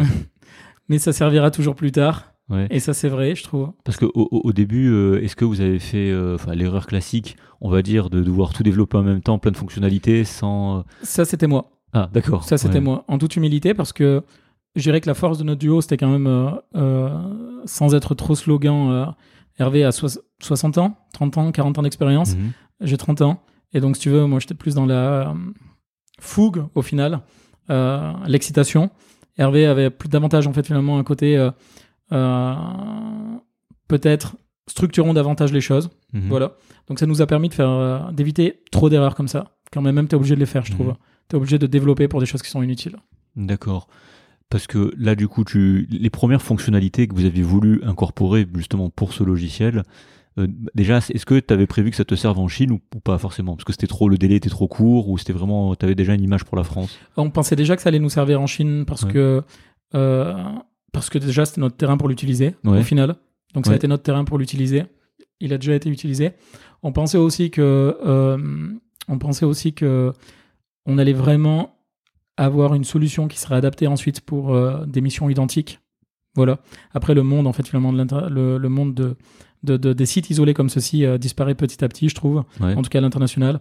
Euh, donc euh, la nature du produit ne s'est pas transformée, mais disons qu'elle s'est éveillée au fur et à mesure.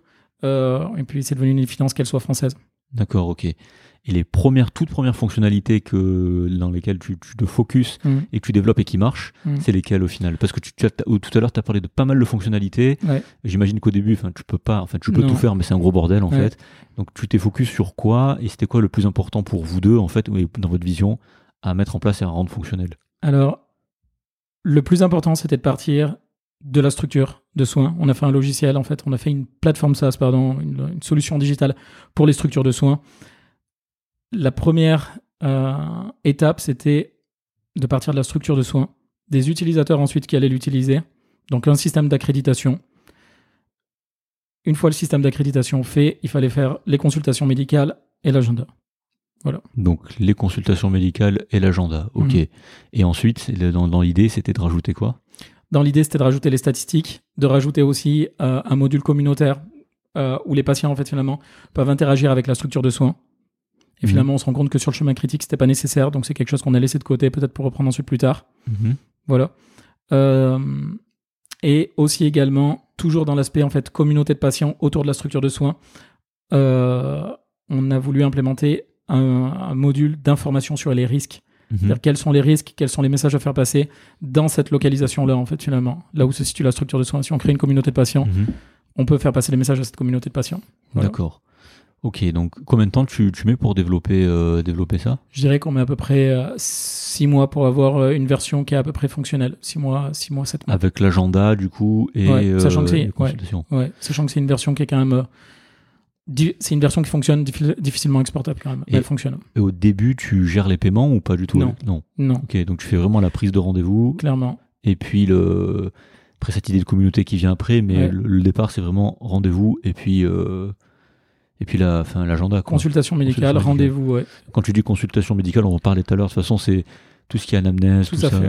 Tout ok, fait. on va en parler euh, tout à l'heure. Du, du coup, comment tu décris euh, PIH médic? Alors, si je décrirais en fait finalement euh, PIH Médic aujourd'hui, je dirais que c'est une solution qui a été pensée et créée par des professionnels de santé, Ok. avec l'appui bien évidemment en fait finalement de personnes spécialisées dans ce monde-là, Mhm. mais pensée pour ça. Ouais. Pensée pour ces structures isolées, ces petites structures, isolées, pas toutes, mais petites Ouais. structures, en France, sur les territoires, dans les régions, qui aujourd'hui trouvent peut-être pas de solution en fait adaptée à leur activité. Ok. Justement, ça, ça va faire le lien avec ma question. Quand tu démarres, t'as pas peur? Justement, ben, on, en, on en parlait en introduction. T'as plein d'acteurs qui font des logiciels métiers aujourd'hui. Mm. Euh, Qu'est-ce que tu te dis à ce moment-là? Est-ce que je vais pas créer un énième clone Sur quoi tu te bases en fait pour avancer, justement, te différencier Et qu'est-ce que tu apportes à ces petites structures que par exemple le marché euh, n'apporte pas Ou quel besoin en fait tu identifies que le marché aujourd'hui, quand tu as lancé PIH Médic, en fait ne, ne couvrait pas? Alors par rapport à la concurrence, euh, je pense que si tu lances ton produit, il faut regarder la concurrence, mais je pense que comment dire Déjà, je me suis pas posé la question par rapport à la concurrence. Ok. Ça c'est clair. Ok. Voilà. c'est clair, je me suis pas posé la question. Maintenant, je me la pose maintenant. Peut-être, je me la pose maintenant. Peut-être, euh, ça aurait été bien de l'anticiper trois mois avant, peut-être. Mhm. Voilà. Euh, mais j'ai envie de dire que la, la concurrence, c'est bien par rapport à ta stratégie de vente. J'ai le sentiment, tu vois. C'est pas ce qui doit motiver ou non ta volonté de sortir le produit. Mhm. Euh, je te dis ça parce que quand je faisais du javelot, justement, tu me demandais ce que j'avais appris par rapport à ça. Lorsque j'étais dans les premiers, la concurrence, c'était pas un problème en vérité. Comment c'est-à-dire que si tu sais que tu es parmi les meilleurs classés, Ouais. euh, que les gens autour de toi dans la compétition, ils font moins bien que toi. Au contraire, la concurrence, comment dire, c'est une partie essentielle de la compétition. Ça te donne de l'adrénaline et en plus, tu sais que tu es bien positionné. Donc, Mhm. tu es en, position, t'es en pole position pour faire tes meilleures perfs, à part si tu vis mal la pression, tu vois. Mais, mais, mais t'as pas peur justement de. de bah, tu, tu en as parlé de sous-performer quand, quand t'es au-dessus tout en haut. Tu, ou alors l'écart est tel. Enfin, ça, j'en ai aucune idée. L'écart est tellement grand qu'en fait, tu dis, de toute façon. euh, Alors, par rapport à ça, je trouve que c'est plutôt une question en fait, d'humilité. hein. Honnêtement, Ouais. il faut apprendre l'humilité par rapport à ça. Euh, si tu sous-performes, le problème, c'est pas la concurrence, c'est ta performance, en fait, en vérité. hein. Donc, euh, c'est une question d'humilité. Ok, donc c'est une manière de voir les choses, quoi. En soi. Complètement. Ok, Complètement. intéressant. Donc le, là, tu as, regardé la concurrence, c'est-à-dire après. Donc du coup, euh, même, même ton collègue Hervé, Hmm. pas, c'est pas des questions que vous êtes posées, donc vous avez, vous avez foncé, quoi. Clairement, l'idée, c'est en fait finalement de. Et je pense qu'il faut ce feu intérieur, de foncer, de tenir à ton idée, euh, Mhm. de la porter, un peu comme on porte un enfant, et de l'amener le plus loin possible. D'accord. Et là, maintenant, tu regardes, du coup, tu disais. Mm. Et que- qu'est-ce que tu en tires, en fait Euh, Est-ce que- est-ce qu'il aurait fallu vraiment regarder avant Ou euh, comment euh, Alors, ce que j'en tire en fait finalement, c'est qu'il aurait fallu aller regard- regarder avant. Allez, j'aurais dit. Il aurait fallu regarder avant, si tu veux, mais pas regarder avant dans le sens est-ce que je fais ce projet ou est-ce que je le fais pas? Ouais, ma question, c'était ça. C'était- Voilà. C'était pas euh, du tout ça. Là. Ouais, ouais. Non, ce que je veux dire, c'est que je pense pas qu'il faut le regarder comme ça. Parce que ça peut démotiver. Oui, mais si- Ouais. si t'es- je trouve que si t'es démotivé par la concurrence, au final, euh, c'est que t'as pas vraiment envie de faire ce produit d'une certaine manière. Ok. Honnêtement, je pense ça. Euh, après, euh, Donc pour Clairement. c'est c'est un élément à intégrer, c'est que de toute manière, tu auras des concurrents. bien sûr, et que tu es Bien si sûr. tu veux vraiment faire ça et tu sais ça fait partie du jeu bien quoi. sûr, bien sûr. Après, ce qui est intéressant, c'est quand même, comme tu disais, de tirer son épingle du jeu. mais tu vois moi moi je fais j'aime bien faire des liens et euh, entre justement euh, bah, toi tu l'as vécu cette concurrence comme tu l'as dit avec le, le sport et c'est pour ça que je te demandais est-ce que ça t'avait apporté quelque chose? Donc en vrai euh, en étant sûr de tes bases et de tes acquis la concurrence au final tu vois après quoi Bien Enfin, sûr, bien sûr. C'est vraiment, enfin, je considère que c'est vraiment intéressant pour la stratégie de vente, euh, pour te positionner euh, différemment, pour voir ceux qui font aussi bien que toi, pour Ouais. voir ceux qui font mieux que toi. Ouais. Aussi, ça te fait gagner du temps quand même pour certaines idées, Ouais. de regarder ailleurs, euh, de pas avoir peur de regarder ailleurs, d'avoir l'humilité encore une fois. Euh, faut pas être trop fier par rapport à son produit. oui Il faut avoir l'humilité de regarder ailleurs. Euh, parfois, on a aussi de bonnes idées. Et je pense que tout le monde se pique un peu les idées, honnêtement. oui ah, mais ça c'est oui ça, ça, voilà ouais Donc, euh, il faut regarder ailleurs. C'est pas le, le- le- ça doit pas être le, le- le- à part si t'es un patron de boîte, je trouve en fait finalement euh, euh, que que t'as une immense boîte dans un secteur en particulier à ce moment-là et que tu vas investir un énorme coût en fait pour t'insérer dans un marché. euh, à, part si t'es à cette position-là, c'est pas utile de regarder la concurrence selon moi pour savoir si tu lances ou pas ton produit. Si je simplifie, est-ce qu'on pourrait dire concrètement, si tu t'attelles et que tu t'attaches en fait à faire un produit que tu veux faire, qui est qualitatif, qui est bien fait, au final la concurrence, euh, si, si- parce, que tu, Complètement. parce que tu parlais de ta propre performance, tu disais dans, en javelot par exemple, si, tu finis pas dans ton classement habituel, c'est plus toi qui as mal fait que les autres qui ont vraiment Complètement. surperformé. Complètement. Donc c'est ce que tu dis quoi. Et en gros, général, euh, d'ailleurs, quand les gens superforment, honnêtement, tu dis bravo. Ouais. C'est aussi, euh, si t'es dans le bon mindset, euh, en tout cas, moi, j'ai toujours apprécié voir des gens super, surperformer quand même c'était une compète. Ouais. Honnêtement, tu dis bravo. Euh, et donc, oui, je suis tout à fait d'accord avec toi. Euh, le leitmotiv, si t'as un produit qui est qualitatif, si ta valeur cardinale, c'est quand même la qualité, euh, de bonne base, de rendre service aux personnes à qui tu destines ton produit Oui. et que tu penses que tu es bien entouré, que ton entreprise est sur de bonnes bases et que le bon, le- la, la bonne énergie est là, est là et que tu te verrais pas ailleurs. Ouais. Parce qu'honnêtement, c'est le cas. Je me verrais pas ailleurs actuellement et je vois pas en quoi je pourrais dépenser. Honnêtement, euh, tu vois toujours des choses, mais pourquoi pas la dépenser ici Parce qu'il me semble que c'est là où tu peux avoir le, je peux avoir le plus d'impact actuellement. Ok. Actuellement. Si euh, j'ai pas le sentiment de pouvoir avoir plus d'impact actuellement là à l'instant T, ah bah c'est- le bon endroit où être. D'accord. Non, c'est intéressant de raisonner comme ça. Ouais, c'est ce que tu disais, c'est pas le moment de faire des films, Non. c'est le moment voilà de, de dépenser ton énergie à ce moment-là, enfin dans. PIH, mais dit que parce que euh, c'est là où tu as l'impression que tu seras le plus efficace. Enfin, Complètement. C'est intéressant comme, et, comme vision. et- ouais. et pas, efficace personnellement, personnellement, tu vois. Enfin, forcément, t'apprends, tu- tu- ça t'oblige à avoir une certaine rigueur. Ouais. Développer quand même une plateforme digitale, honnêtement, c'est quand même dur. Bah oui, Je trouve que c'est dur. C'est pour ça que qu'on en parle. Ouais. À des moments, à des moments, je me suis quand même dit euh, euh, que quand même, je sais, quand même, c'est vrai qu'une plateforme digitale dans le monde de la santé, c'est un peu le combo. euh, Enfin, je veux pas faire la victime, mais c'est un peu le combo difficile quand même, tu vois. Ouais, je- j'ai- j'ai- oui, on peut même aller plus loin. C'est le combo perdant, quoi. Parce que c'est dur. Hein. Ouais. Déjà la santé. Alors déjà le digital, pardon, c'est dur. Ouais, avec toute la concurrence, tout, tout ce qui existe, tout ce qui se fait. Tu rajoutes à ça le facteur santé qui, de, de lui-même tout seul, est déjà euh, infernal. complètement. Au niveau des réglementations, au niveau des données, il y a toujours un truc en fait qui gravite. Bref. Et tu combines les deux et tu te dis en fait, ouais, c'est la misère quoi. Complètement. C'est. euh, bah, sachant qu'il y a eu un retard à l'allumage au niveau de l'écosystème startup, bon, ça c'est- j'en parle tout le temps, mais c'est vrai. Ouais, mais c'est vrai que faire un truc dans la santé aujourd'hui digital, mais c'est la misère en Mm, fait. C'est dur. C'est, il y en a plein, plein de boîtes euh, qui ont fermé, hein, qui rendaient des grands services. Je pense à euh, comment ça s'appelait déjà? Tu sais, le, peut-être que tu connais. Euh, chaque fois je confonds.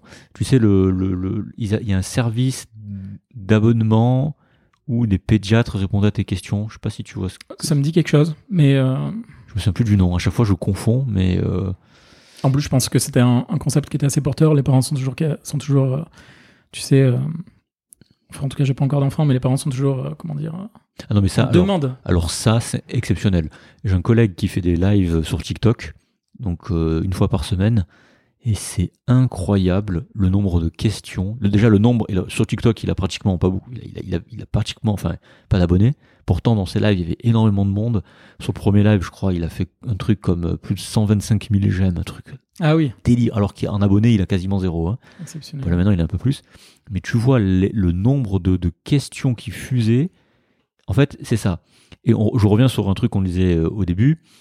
Euh, Il y a un problème de valorisation, en fait. En fait, c'est ça. C'est que l'acte médical, ce que tu fais aux urgences, c'est moins bien valorisé dans le système de soins que hors du système de soins. Parce que les gens étaient vraiment remerciants, ils étaient là en mode Ah merci, c'est cool d'avoir un médecin qui prend le temps de répondre, tout ça. Ah, mais on en est où là? Attends, pour que des gens sur TikTok se disent merci de prendre le temps de répondre, Complètement. waouh, il y a un truc qui m'échappe. Je dis, est-ce que. Après, on est tous différents dans notre pratique. hein. Il y a des médecins qui aiment expliquer, il y a des médecins qui aiment pas expliquer. Enfin, on est tous différents. Mais que des patients disent, euh, ouais, c'est vraiment bien d'avoir cet accès-là. Et c'est ça hein, que tu disais, c'est d'avoir un accès. Je me dis, ouais, il y a, il y a- il y a un truc, quoi. C'est un truc de fou. C'est pas valorisant non plus pour, euh, à 100% pour l'hôpital d'une certaine manière si on répond pas, Ouais. comme tu dis. Pas- Donc moi je trouve que c'est un truc de fou en fait que sur TikTok. Enfin, ça c'est le reflet de la société. Les réseaux sociaux comme ça, on dirait instantané, c'est euh, ouais c'est le reflet de la société. Hein.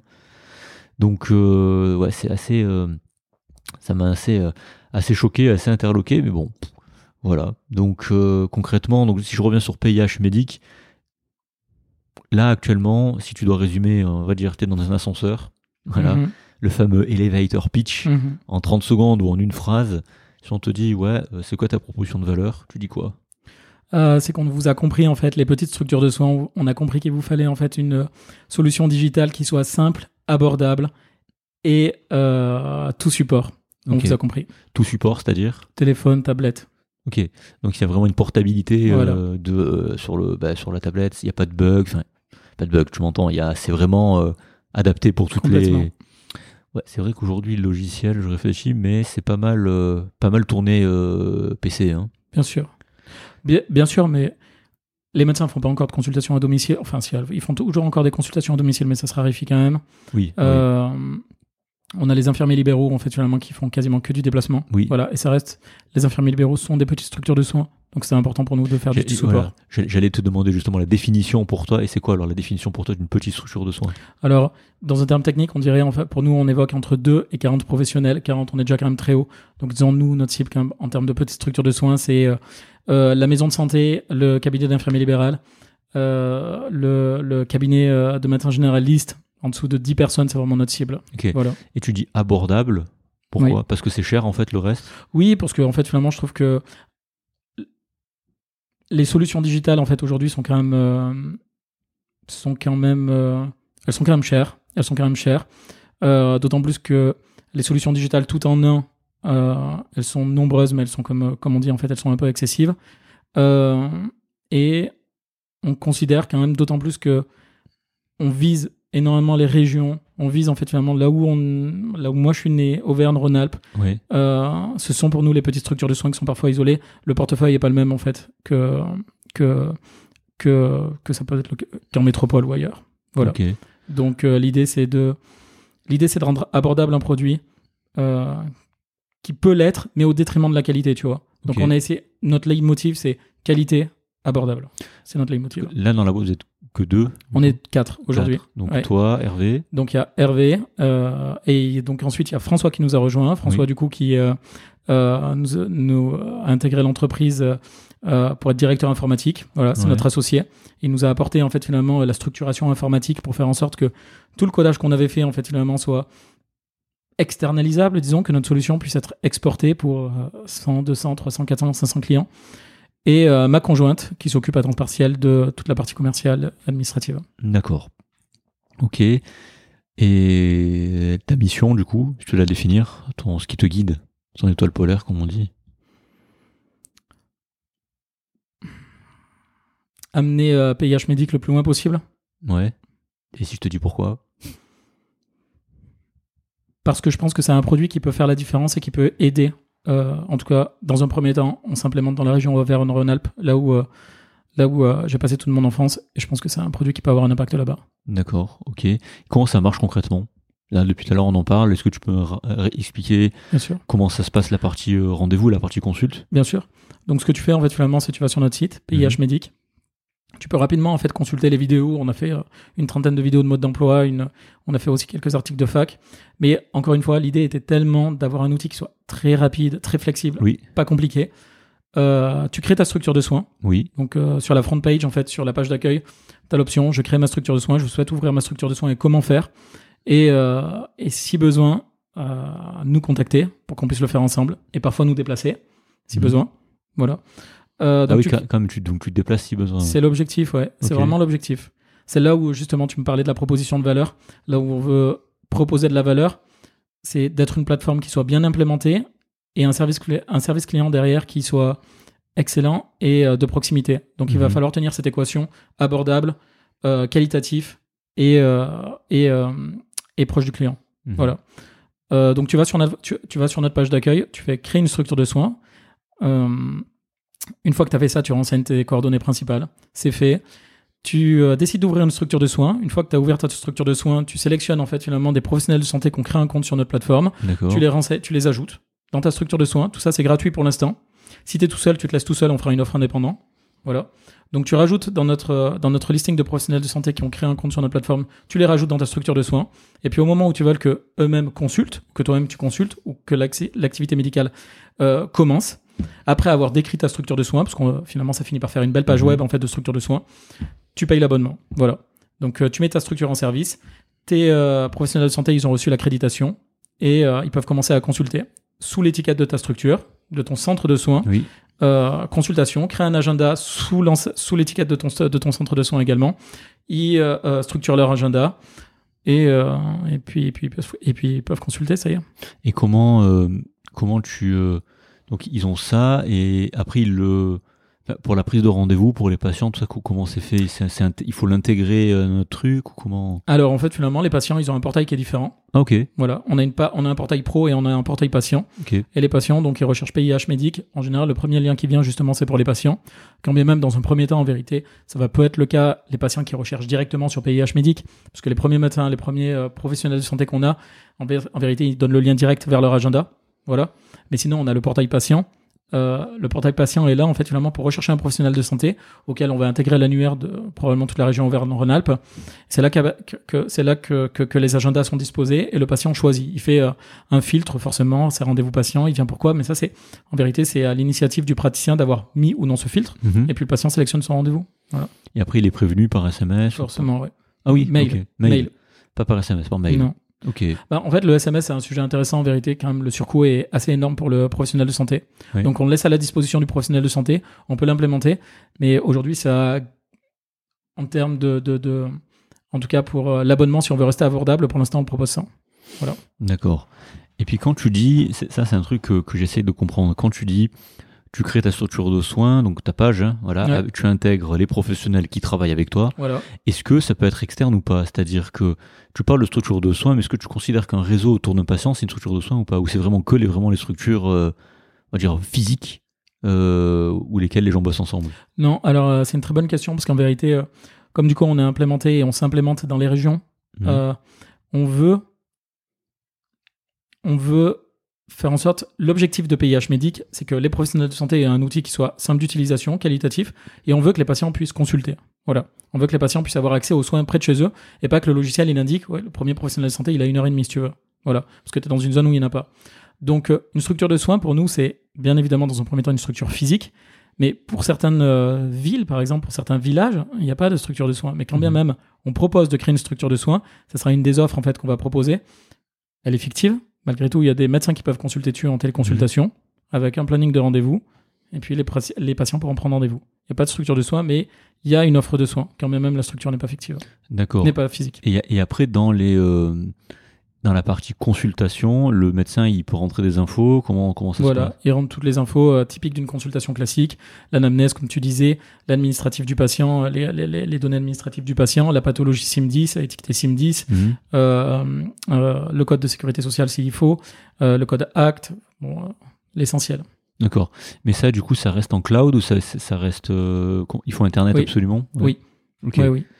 Donc, euh, et ça, j'imagine que dans le stockage des données, parce que c'est une question qui revient tout le temps, euh, tu passes par un hébergeur qui est euh, Certifié données de santé. ouais. certifié données de santé. Complètement. ouais. Ok. Donc, en gros, euh, l'idée, c'est de faire du clé en main en, en- en- du clé en main, quoi. Voilà, du clé en main. Abordable, qualitatif. Et aussi au plus près de la consommation des praticiens, si tu veux, parce qu'on voit que se dessinent chez les praticiens des temps partiels. Ah bah oui, alors là, oui. Donc, clairement, ouais. On, on- on voit que c'est quand même une dynamique qui se dessine. Donc, l'idée, c'est de proposer, plutôt qu'un abonnement, on propose un abonnement sur la base, tu sais, de un temps plein, grossièrement 600 rendez-vous par mois, 600 consultations par mois. ouais. On autorise euh, le demi-ETP, c'est-à-dire euh, l'équivalent temps plein. Donc, pour l'instant, on est jusqu'au demi-ETP. Si tu travailles à mi-temps, euh, l'abonnement est divisé par deux. D'accord. La moyenne, ça, c'est des chiffres que tu as décidé ou que tu avais 600 consultes par mois C'est une moyenne que tu as trouvée ou c'est. euh, Non, c'est une moyenne que j'ai décidé, qu'on a décidé ensemble, Ouais. grossièrement une, une, une, une moyenne, euh, une moyenne euh, plutôt raisonnable avec, je crois, une durée de consultation de 15 minutes. Donc que tu sois, un, 10 et 15 infir- minutes. que tu sois un, un cabinet euh, d'infirmiers, un cabinet de médecins ou un centre avec des médecins et des infirmiers, pour toi, c'est des structures de soins, on est C'est d'accord les centres de soins, oui. Donc euh, tu peux avoir, par exemple, dans tes structures créées, virtuellement, sur, ta- sur tes pages, que des infirmiers ensemble. Tout à fait. Ok. Voilà. Et au niveau des... Ça, c'est une ça, c'est un truc qui me vient. T'as, euh, les patients, ils ont accès à leurs données médicales ou pas? Non, pas dans un premier temps, ça fait partie justement de toutes les idées que tu peux avoir sous le manche, en vérité. Ouais. Et, euh, mais tu dois garder le chemin critique. Euh, tu dois garder le chemin critique en termes de développement. C'est une idée qui est géniale. Moi, je trouve qu'en fait, finalement, le patient doit avoir accès à ces données. Mais pour l'instant, il faut rester, en tout cas de notre côté, il faut rester sur le chemin critique. On en a sous le coude, Ouais. mais c'est pas l'étape dans laquelle on doit être. D'accord. Et puis ben là, tu es dans quelle étape, justement? Commercialisation. On a commercialisé début du mois. Ok. Ouais. Donc tu focuses ton énergie sur euh, justement t'implémenter, quoi. Exactement.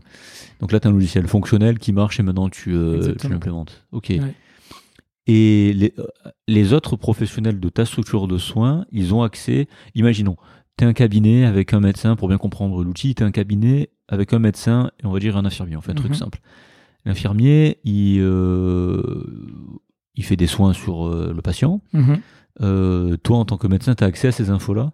Alors, c'est au choix, en fait, finalement, de, euh, des paramètres de la structure. D'accord. Si tu veux, lorsque tu crées ta, ta, ta structure, le créateur de la structure, par défaut, il a un, jeu- un rôle, ce qu'on appelle le rôle gestionnaire. Voilà. Il peut être professionnel de santé, mais il a un rôle gestionnaire. En tant que gestionnaire et créateur de la structure, il pourra en nommer d'autres s'il veut. Il a accès à toute une panoplie en fait de fonctionnalités qui lui permettent de déjà de donner des accréditations, d'ajouter des professionnels de santé, mais aussi de choisir comment sa structure fonctionne. Mhm. Donc, il peut choisir le partage des dossiers médicaux entre les professionnels de santé de cette structure. Oui, non. Voilà. Donc aujourd'hui, euh, si tu le veux, le médecin et l'infirmier ne partageront pas en fait finalement les consultations. S'ils le souhaitent, par contre, ils les partageront. D'accord, ok. Très très clair. Et si jamais tu as, ça, j'imagine que tu as dû penser à ça, tu es, une structure encore pour, euh, pour finir sur ça, tu es une structure médecin, infirmier, ton infirmier se fait remplacer euh, par un autre infirmier. Donc Mm. celui, tu l'intègres dans ta structure. Exactement. D'où la pertinence de l'outil, si tu veux. Encore une fois, dans notre structure isolée dans laquelle on était, il nous manquait ce maillon. Euh, je veux pas dire turnover parce que c'est péjoratif en fait, mais il, il nous, il nous manquait ce maillon euh, où la structure, elle doit être autogérée. Il faut pas que l'implémenteur, le, l'utilisateur actif du logiciel, par exemple le médecin, il appelle systématiquement l'éditeur pour dire il faut donner telles accréditations, ceci et cela, Je il vois, est parti, tu vois ce que je veux dire? Ouais. On est là, les gens leur donnent un outil, un clé en main. Quand même, on, a- on veut avoir un service client exceptionnel. L'idée, c'est qu'ils se débrouillent quand même, tu vois, qu'ils aient un outil qui soit simple d'utilisation et que ce soit pas la paperasse, parce qu'aujourd'hui, les problèmes, j'en discutais en fait finalement avec un médecin d'une- d'un- d'un- d'une structure de soins. On discutait ensemble du produit. Il me disait, bah oui, c'est très bien, mais j'ai mis un mois en fait à installer le produit. L'éditeur logiciel, il me l'a mis un mois, un mois et demi à installer le produit. Là, ça convient à peu près à tout le monde. Mhm. Euh, donc du coup, je vais pas changer. Si tu veux, il y a un problème si pour euh, euh, si pour euh, pour utiliser un outil en fait finalement, sachant que ton cas métier, ça va être beaucoup de la consultation en vérité, de la prise de rendez-vous. Il y a un problème si euh, il faut un mois et demi pour mettre tout le monde d'accord sur le sur le- sur l'utilisation du logiciel. Ouais, non, ça c'est sûr. ça Voilà. c'est sûr. Ok. Et bah, justement, ça fait le lien. Comment tu fais connaître en fait PH Medic aux pros et aux structures? Alors du coup, euh, je dirais que c'est peut-être là d'ailleurs où j'ai pris un peu de retard et c'est là où j'apprends et je suis dans le dur maintenant. Ouais. Mais euh, j'ai quand même eu certains bons réflexes. Les, pre- le- le- les, les bons réflexes, je dirais que c'est les partenariats. Ouais. 50% en fait finalement de mon temps, je le vise en partenariat, 50% du temps restant à chercher en fait finalement les utilisateurs pour avoir la bonne base. Donc les professionnels de santé. Euh, les partenariats, je trouve que c'est excellent parce qu'on veut s'implémenter en fait en région, on veut booster les régions, on veut donner cet outil pour les régions. Euh, et euh, le premier partenariat qu'on a en fait finalement et qu'on est en train de finaliser, c'est auprès de Numerian, qui est un promoteur logiciel pour qui, qui rend service aux collectivités en fait en vérité, si tu veux. Il rend service aux collectivités et il a ressenti qu'il y avait un fort besoin en fait en vérité euh, pour euh, les collectivités de s'équiper en logiciels métiers médicaux parce Oui. que les collectivités, en particulier en région, recherchent des professionnels de santé et financent les centres de soins. Elles les financent elles-mêmes, en fait. D'accord?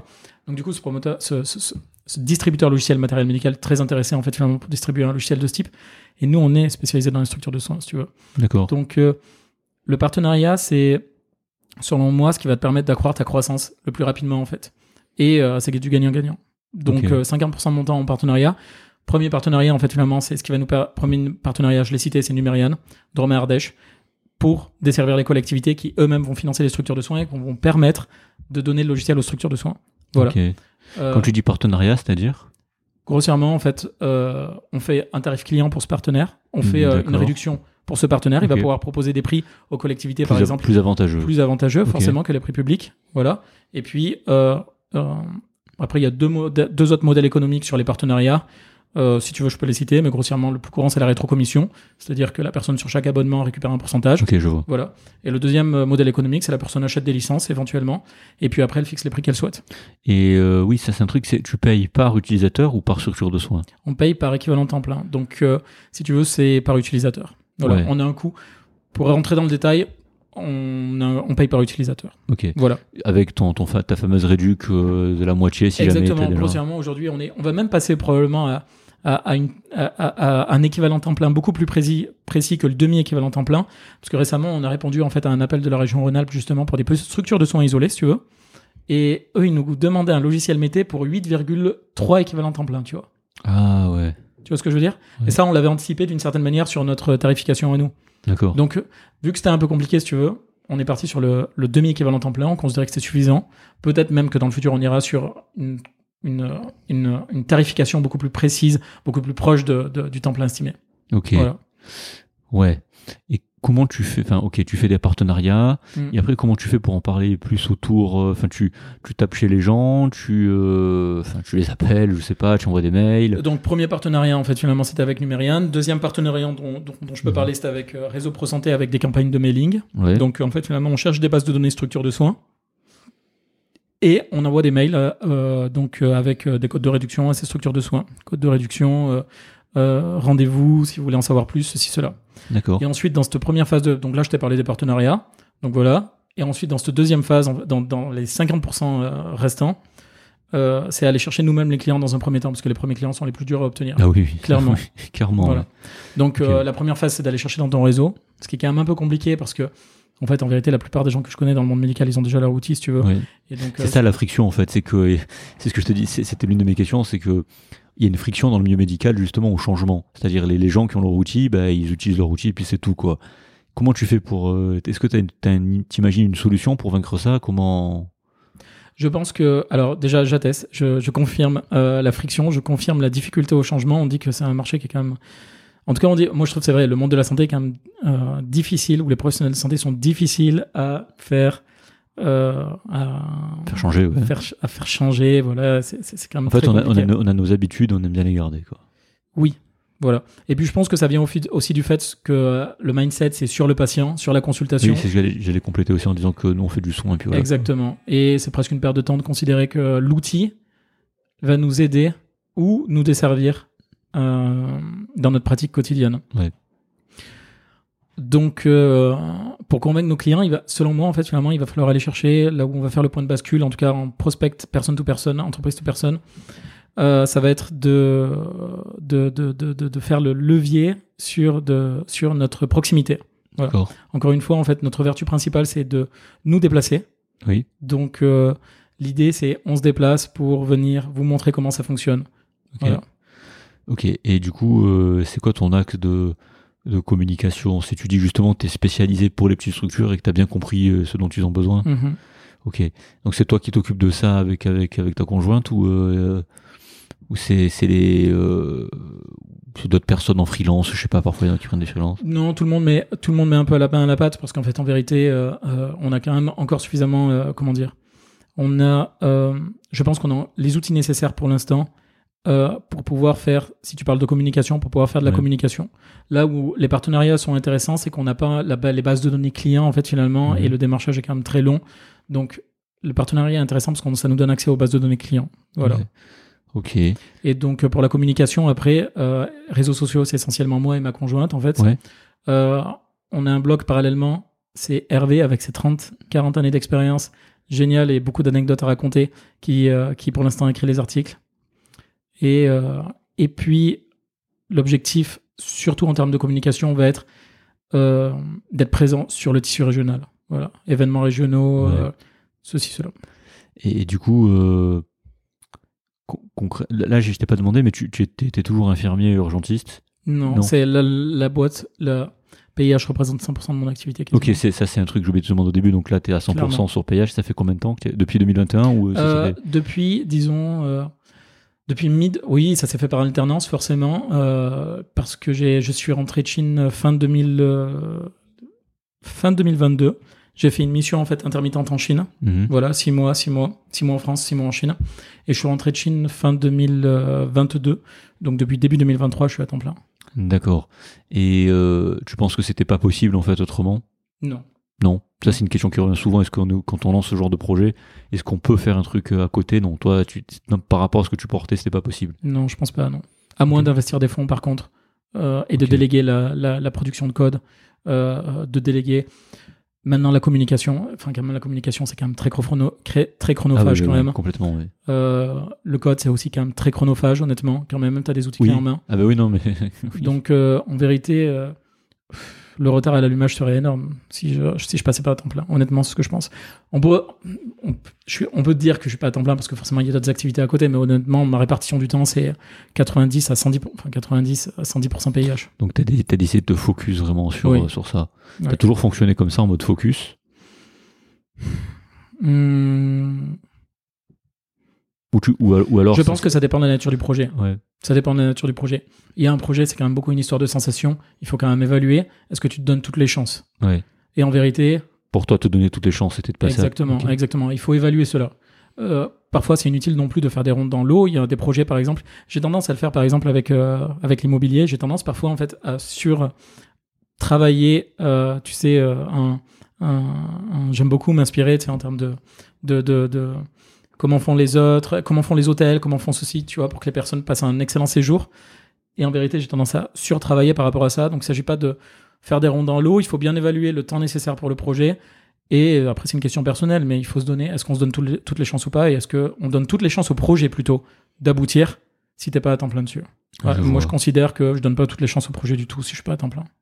Ok, au moins c'est clair. Juste rien à voir avant qu'on continue sur ça. Très rapidement, j'ai complètement oublié de te demander euh, par rapport à Roland Garros. T'as fait, t'as fait des piges d'infirmier là-bas du oui. coup. Voilà. ouais. Donc c'est- tu, tu fais quoi quand t'es infirmier à Roland Garros? Écoute, tu accueilles les joueurs. euh, tu accueilles les joueurs. euh, tu, euh, on- je suis sur le circuit joueur. Ouais. Donc du coup, tu accueilles les joueurs. Tu, en fait, tu fais, si tu veux, le coordinateur entre les acteurs qui sont sur place et les services de soins extérieurs. parce que Roland Garros, en fait, en vérité, est un service, Interne et un service interne Ouais. et aussi un réseau externe pour ça, faire en ouais. sorte que le joueur qui est en, est en France trois semaines par an, en fait, hein, Ouais. euh, peut-être un peu plus avec le BNP Paribas Master à Paris, il est en France trois semaines par an. En vérité, lui il connaît rien autour, quoi. Ouais. Et puis il suit un circuit hôtel tournoi hôtel tournoi. Oui, Donc il s'agit en fait en vérité d'avoir une coordination de soins et euh, de, de, de coordonner les soins. Ok, donc t'es es en bas, t'es sur le terrain ou? Euh, sous le terrain, oui. sous le terrain Mm. D'accord, Il y a tout un réseau, oui. Ok, je, je connais pas du tout. T'as fait ça combien de temps? Je crois que j'en suis à la troisième ou quatrième édition. Ah, tu continues? Oui, je continue, ouais. Ah, ok. C'est deux semaines par an. Ouais. C'est quand même, enfin, je suis quand même un fan de tennis. Ouais. Et pour, pour faire ça, comment t'as fait? T'es- C'est des contacts C'est de très belles rencontres. Ouais. C'est vraiment de très belles rencontres. Euh, disons que j'étais aux urgences à Ambroise Paré Ouais. et euh, je me souviens très bien, enfin pour l'anecdote, je peux la raconter, remarque. Euh, j'étais aux urgences à Ambroise Paré et j'ai appris que consulter l'ancien médecin de la Fédération française de tennis Ok. euh, en rhumatologie. Ok. Voilà. Et je suis quand même un passionné de tennis. Et si tu veux, pour moi, c'était l'opportunité de découvrir le tournoi et de découvrir les joueurs. Et euh, donc, je suis allé tout cas à sa porte en lui demandant écoutez, voilà, je travaille aux urgences. Je sais que vous êtes médecin de la Fédération française de tennis. euh, euh, Est-ce que c'est possible que je fasse partie du staff? Mhm. Et puis finalement, pas de réponse. Voilà, il m'a dit non, c'est pas possible, etc. En, en face ou en, en mail? C'était d'ailleurs, c'était même pas en face. Il était Ouais. trop occupé. Ouais. C'était sa secrétaire qui me l'a dit. Et étonnamment, je me dis, bon, bah, quand même, il faut que j'insiste parce Ouais. que. Parce que, voilà. Donc, finalement, je prends un rendez-vous avec lui. Et euh, sa secrétaire, au moment où je prends rendez-vous avec lui, c'est celle avec qui j'ai communiqué pour aller le voir, elle me dit, mais attendez, vous êtes la personne qui est passée, en fait, finalement, ce matin même pour euh, voir monsieur, euh, euh, le directeur de la Fédération française, le médecin de la Fédération française de tennis. Je fais, oui, oui, c'est moi, mais vous m'avez pas, vous m'avez pas, vous avez pas écouté vos messages vocaux, finalement, il veut vous voir. Mhm. Voilà. Et donc, j'ai écouté mes messages vocaux. Et effectivement, il était revenu sur sa décision. Et Mhm. puis, euh, j'ai passé un entretien avec lui trois mois après. Voilà. Ok. Et c'est là où j'ai fait une belle rencontre. Que euh, bah, j'ai- déjà, j'ai découvert, une magnifique équipe. Que j'ai découvert euh, ensuite l'international. Et ça s'est fait comme ça, Ok. Et donc là, la prochaine édition, tu y es, quoi. normalement. Normalement. C'est quand, quand déjà? C'est juin mai? C'est mai-juin. Mai, juin. Ouais, fin mai, début juin. Ok. Et ils sont pas déportés sur le master BNP, justement? Le Master BNP est plus en octobre-novembre, il me semble. hein. Ah, ok. Je pensais que c'était juste avant, justement, vu que. euh, Non, non, le Master BNP d'ailleurs pose toujours problème dans, la, dans, la, dans le calendrier sportif pour les joueurs parce qu'il arrive juste avant le Master de fin d'année. Donc le, D'accord. le- le gros tournoi de fin d'année, on a le, Master 1000 de, de Paris qui est pris un peu en, en épingle. Et ça, tu, toi, tu fais pas, c'est vraiment que Non, Roland non, là pour le coup, on est sur un plus, plus petit tournoi. On se Ok. rend pas compte, mais en vérité, on a une chance fantastique d'avoir un grand chelem en France. Oui, ok. Voilà, Oui, on ça, dit pas je- assez. Oui, il est- je- ouais, au niveau image et économie, ça doit bien, bien faire tourner, ouais. Ok. Donc non, c'est intéressant. euh, Enfin, euh, ouais, de, de, de voir les coulisses un peu de rapidement là de, de ça, de, de tout l'organiser. Il y a beaucoup de soignants du coup, j'imagine. euh. Oui, il y a beaucoup de soignants, ça crée parfois un peu la polémique, mais en vérité, euh, Ah oui, c'est vrai, il y a eu un article sur ça, sur cette édition. C'est juste. Ouais. C'est dommage, voilà. C'est dommage. Euh, Il y a beaucoup de soignants, mais aussi parce que on est face à des joueurs qui qui qui euh, comment dire? Alors déjà, il y a, y a toute la partie publique, bien évidemment, l'infirmerie publique, et puis il y a la partie joueur, mais on est sur sur sur euh, sur euh, sur des joueurs qui sont quand même demandeurs de soins parce que c'est leur leur corps, c'est leur carrière, Et c'est leur métier, oui. et c'est leur métier. Et une carrière de joueur de tennis c'est très courte. Euh, Après, il y, a des- il y a des exceptions, mais oui, c'est vrai que le, le, le joueur moyen, on va dire, il- oui, c'est pas Djokovic ni Federer. quoi. non, non, non. Donc ok, non. Et c'est pourtant, euh, encore une fois, c'est les, les, les, les, les, les, les, les- les joueurs moyens consultent. Aujourd'hui, il y a une vraie euh, joueur moyen, en tout cas classement moyen, consulte. Il, est, il a la conscience de l'importance de consulter. Ok. On revient juste sur, euh, sur PH Medic, cette petite digression, ça change comme ça. voilà. Euh, ouais, tu disais qu'au final, l'écosystème startup, tu le connais pas trop parce que tu es resté en vase clos un peu avec, avec Hervé, c'est ça? Oui, alors euh, on a quand même, à un moment donné, on s'est posé la question sur une levée de fonds ou pas. Ouais. Euh, on s'est posé la question parce que, encore une fois, je suis originaire d'Ardèche et le système startup pour moi, c'était euh, le flou. Honnêtement, c'était Ouais. le flou. Euh, c'était d'autant plus le flou que j'arrivais pas, je n'arrivais pas vraiment à comprendre les tenants et les aboutissants. Mhm. Donc, euh, lorsque j'ai pris la décision de m'investir à temps plein sur le projet, en janvier, et finalement, je l'avais pris un peu avant, on est allé consulter par, par notre entourage, de- d'entourage en entourage, tu trouves toujours des personnes, en fait, finalement, qui ont le pied dedans. On est allé consulter des personnes, et, euh, il s'est avéré en fait finalement après 3-4 personnes consultées que l'idée c'était pas en fait finalement d'être financé parce qu'on avait déjà beaucoup avancé le produit, Oui. beaucoup beaucoup avancé le produit et qu'on risquait d'être dilué en fait tellement. Euh, alors il y avait deux choses, on risquait d'être dilué énormément en fait en vérité, euh, alors que on, on a produit pour peut-être 200 000 euros Ouais. si tu veux, donc en vérité il Donc, y avait aucune ouais. raison de, il y avait aucune raison de, de, de- si, si on a besoin d'argent c'est plus pour le marketing aujourd'hui et pour euh, assurer. Euh, mais en tout cas la base technique est là. Mais ça peut être une solution, non? À moyen terme ça peut être une solution clairement. Parce que Il faut juste pas, se- il faut pas se voiler les yeux par rapport à ça. pour, pour expliquer un peu, diluer, ça veut dire qu'en gros, tu vends des parts à des investisseurs et du C'est coup, ça. tu as moins de parts dans ta C'est boîte. ça. Ce qui fait un risque du coup, mais normalement, ce risque est bien maîtrisé. euh, ils font en sorte que les, les fondateurs gardent quand même une grosse partie parce que sinon, tu es plus motivé. hein. Mm. Si c'est plus ta boîte, bah, Ah, bien sûr. tu- Tu, tu- risques de devenir c'est ça. salarié de ta boîte. Oui, c'est ça, exactement. C'est ça. Et puis, euh, tu perds l'intérêt, quoi, parce que tu dis, bon, je bosse pour eux, quoi. Je Complètement. Complètement. Donc, ouais, mais ce, ce truc, ça, ça a pas mal changé. C'est euh, c'est bien maîtrisé par les, les gens qui donnent justement des, des fonds. Mais pourquoi pas pour la commercialisation euh, S'il faut embaucher des sales, donc des commerciaux pour Mm. aller taper aux portes. Mm. Euh, en tout cas, ça a été la stratégie, à ma connaissance, de tous les logiciels métiers. hein. Bien sûr. Donc, Docto- Doctolib, pour l'anecdote, plus de la moitié de l'équipe, je crois, c'était commerciaux. Clairement. Bah, euh, en fait, pour faire le parallèle avec un film, on se rend pas compte. hein, mais un film, c'est un peu la même chose. En tout cas, un film hollywoodien, t'es à 50% de marketing. c'est vrai. C'est incroyable. hein. Ouais. On est sur des budgets, euh, les 50% j'exagère, mais on est sur des budgets peut-être 150, 200 millions. En vérité, il y a quasiment un tiers de ça, les 50%, enfin, il y a quasiment 100 millions à 200 millions de marketing derrière. Mais ouais, toucher les gens, ça coûte cher. Exactement, exactement. C'est euh, cet accès-là coûte très très cher.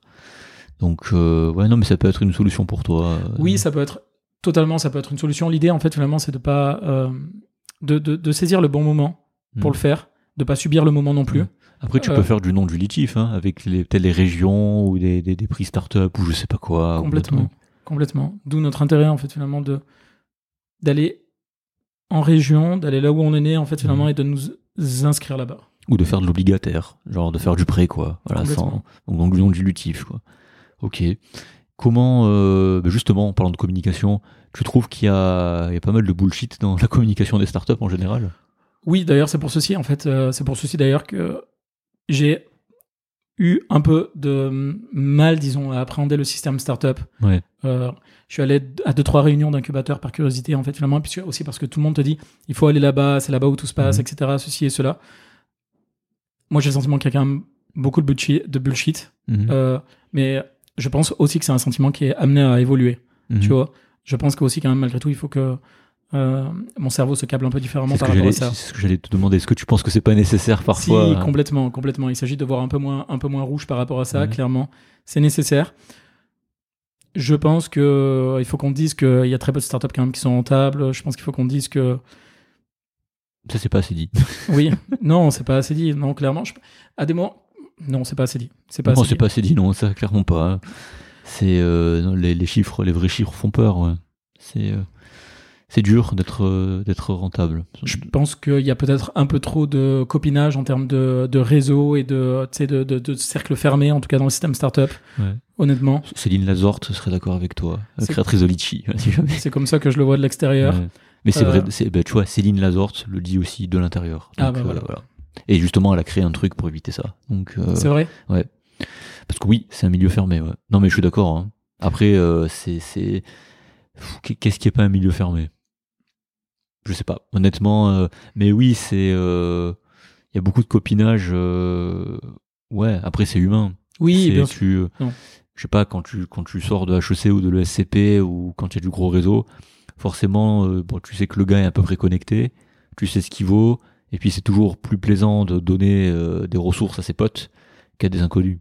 Ça, c'est l'être humain, il, fonctionne en mode économie d'énergie. hein, donc, euh, Oui, c'est vrai. euh, même si j'ai quand même une bonne. j'ai- une image du réseau qui n'est pas péjorative, si tu veux. Ouais. Peut-être qu'on donne trop souvent une image du réseau euh, péjorative. mhm. Euh, j'ai plutôt une bonne image du réseau. C'est plutôt une bonne chose d'avoir un tissu autour de soi, en fait, finalement, Mhm. à qui on peut demander des services et à qui on peut demander des conseils, surtout. Oui, ouais. Voilà, c'est surtout ça. C'est comme ça qu'il faut le voir, je trouve, le réseau. Maintenant, je pense que euh, tu parlais d'économie d'énergie. Je pense que quand tu t'évertues à donner euh, peut-être des millions à quelqu'un, il faut s'assurer peut-être qu'il a l'air insolite pour mener les choses le plus loin possible, en fait. Voilà. Oui, bah après, oh, après ça c'était euh, année de, juste avant Covid ou même après, juste après le Covid, après ça s'est arrêté. C'était l'argent gratuit euh, sur. PowerPoint, quoi. Tu faisais un PowerPoint Complètement. et c'est pas moi qui le dis, c'est tous les gens dans cette situation, tu faisais un PowerPoint, tu levais des millions. Complètement. si on caricature. Hein. Bon, Complètement. en France, c'était plus difficile, mais aux USA, c'était vraiment ça. hein. Alors, d'une bonne, la bonne chose par rapport à ça, c'est que ça tourne, c'est que l'argent circule. Ah bah oui. Ça, ça, par rapport à ça, c'est une très bonne chose. Euh, mais euh, c'est vrai que du coup, on donne parfois peut-être plus d'argent à un communicant qu'à quelqu'un qui va, qui va, qui va. Mais, mais, mais ça, tu vois, je pense que ça, ça a diminué dans l'écosystème. Moi, je le, je le vois euh, sur LinkedIn et je le vois sur euh, où investissent, parce que c'est un truc qui m'intéresse, où investissent les fonds. Les investissements euh, bullshit, c'est de moins en moins quand je dis bullshit. C'est-à-dire investir dans une start-up qui apporte un.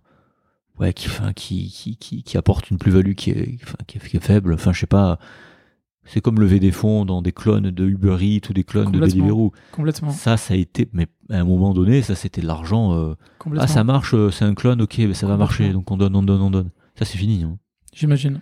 C'est fini. Enfin, j'en- en tout cas, j'en vois beaucoup moins hein, sur LinkedIn et euh, quand tu regardes les portefeuilles des VC, c'est public. Hein, tu vas sur le site des, des ventures capitalistes, des, des, des fonds, quoi, et ils vous disent chez qui ils ont investi. C'est sérieux, quoi. C'est pas. euh, J'ai l'impression que c'est moins, moins comme, enfin, comme il y a 2-3 années en arrière. Mhm. Et ça, c'est un changement de paradigme donc, que j'ai entendu parler aussi dans- sur d'autres podcasts. hein. Comme quoi, les gens qui investissent, ils cherchent plus forcément le, le clone, ils cherchent vraiment des trucs euh, sérieux ou qui, qui ont, une chance, comme tu dis, et qui ont du sens. Et il faut que ça soit quand même malgré tout assez disruptif, quand même, Oui. malgré tout. Ou en tout cas, il faut pouvoir, je pense, euh, avec la manne financière, euh, arriver euh, pouvoir écraser un secteur qui est déjà peut-être euh, bien établi. Voilà. Mais sinon, faut que euh, soit disruptif. en tout cas, c'est vrai, les mentalités ont quand même changé. Ben, elles font que changer. De toute façon, les mentalités, c'est c'est attendu, donc c'est c'est assez intéressant. Pour, pour en revenir à toi et à ton, euh, ton modèle, donc tu, tu es en fait euh, la B2B ou B2C B2B, dans Oui. un premier temps. Donc, euh, tu Il y a- consi- ouais. Ouais, vas-y, je t'en prie. tu, tu ouais, B2B parce que oui en fait le professionnel euh, c'est son qui travail donc c'est un, un business c'est ça et B2C non il n'y a pas de pas d'abonnement pour les patients. Non. il a juste son portail. Exactement. ok. Très bien. Euh, juste euh, petit rappel euh, B2B business to business. Donc euh, tu es une entreprise qui vend des entreprises. B2C tu es une entreprise. Donc business qui vend à six customers donc un client tout simplement. Et euh, donc le modèle économique si on y vient donc c'est un logiciel SaaS. Ouais, c'est la mode. Software as a service. Donc en fait c'est un abonnement comme tu l'as dit Mm. euh, mensuel. C'est ça. Euh, qui est en ETP, donc en équivalent temps plein. Et euh, ton pricing, euh, enfin il est dispo sur ton site, hein, Bien sûr. voilà. Et là tu fais payer combien du coup? 72 euros par praticien.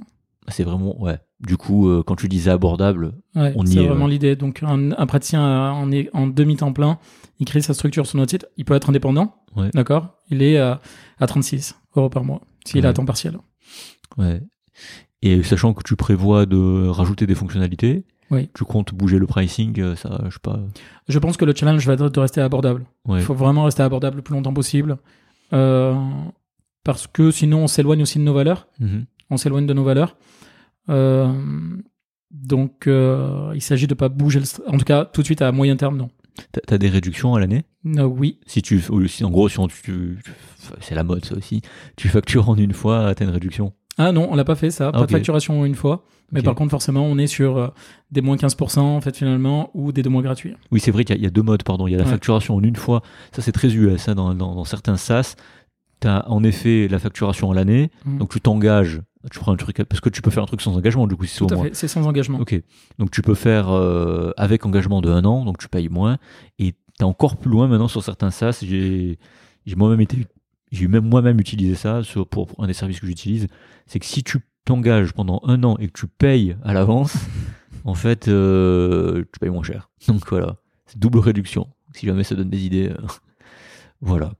Euh, donc il y a ça. Donc là, tu as, lancé la commercialisation il y a un mois, tu dis, Ouais, avec le partenariat aussi. ouais. C'est dur justement de convertir les gens. Clairement, c'est extrêmement dur. Ouais. Je dirais que quand on envoie, par exemple, on a appelé première stat en fait finalement sur les campagnes de mailing, on est à peu près à, euh, sur 2000. euh, allez, la dernière stat que j'ai eue là, je l'ai eu hier. On est à peu près sur euh, 2000 mails envoyés. Il y en a 800 d'ouverts. Sur les 800 d'ouverts, en fait, finalement, il y a un taux de 3% en fait finalement de clics Ah ouais. sur euh, l'adresse mail. 3%, ça reste encore pas mal, je trouve. Enfin, pour un nouveau produit, euh, en tout cas, Non, dans c'est notre vrai. secteur. Et donc, du coup, ça te fait une, une 13, 14 adresses mail, en fait, qui ont ouvert, euh, qui ont ouvert ton produit, quoi. Ouais. Et qui sont allés voir ta page web. C'est dur. ouais. Ouais, c'est très dur, ouais. Euh, le cold mailing, c'est chaud. Hein. Ça, c'est euh, parce que ouais, après les taux d'ouverture, c'est à peu près ça. hein. Les très très bons taux d'ouverture, ils sont entre 60 et 70% mais c'est c'est dur. Mm. C'est très très dur. C'est déjà c'est très très bon. Euh, et puis après les taux de clics, ouais, ça c'est dur aussi. Hein. Parce que les gens ouvrent, mais ils cliquent pas forcément. Complètement. Donc tu utilises, tu utilises quel prestataire pour euh, pour les campagnes? Oh, pour l'instant, c'est uniquement le partenaire avec lequel on l'a fait. Donc c'est lui qui gère la campagne de mailing. Donc tu sais Pas pas, par nous qui en interne. Non, Ok. je sais pas par qui il passe. Ok. Pour les gens qui veulent C'est lui faire qui me ça, transfère toutes les stats. pour les gens qui veulent faire ça, vous avez Mailjet, Mailchimp, euh, JetBlue, BlueJet, je sais plus, c'est un truc français. Un truc euh, il y a un truc, enfin il y a un truc français en tout cas. Donc voilà, si jamais vous voulez faire des campagnes mail, voilà le, la difficulté, c'est que souvent vous passez en spam. Ouais. Et euh, souvent les mails ils sont pas lus quoi. Clairement. Donc euh, d'où l'intérêt d'aller voir les gens directement en fait pour euh, pour les convertir. Donc tu disais que cette société bah, te prend bah, 90% de ton temps, donc tout ton temps. Mm. Euh, donc tu as répondu à ma question, est-ce que c'est compatible avec ton activité de soignant? Pas pour toi, en tout cas dans la vision que tu portes. Non. Ça pourrait l'être peut-être dans si tu as une autre vision, mais dans la vision que tu portes, euh, non.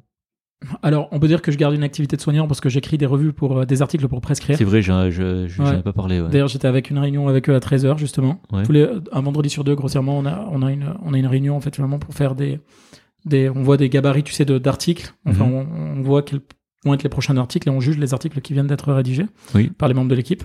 Voilà.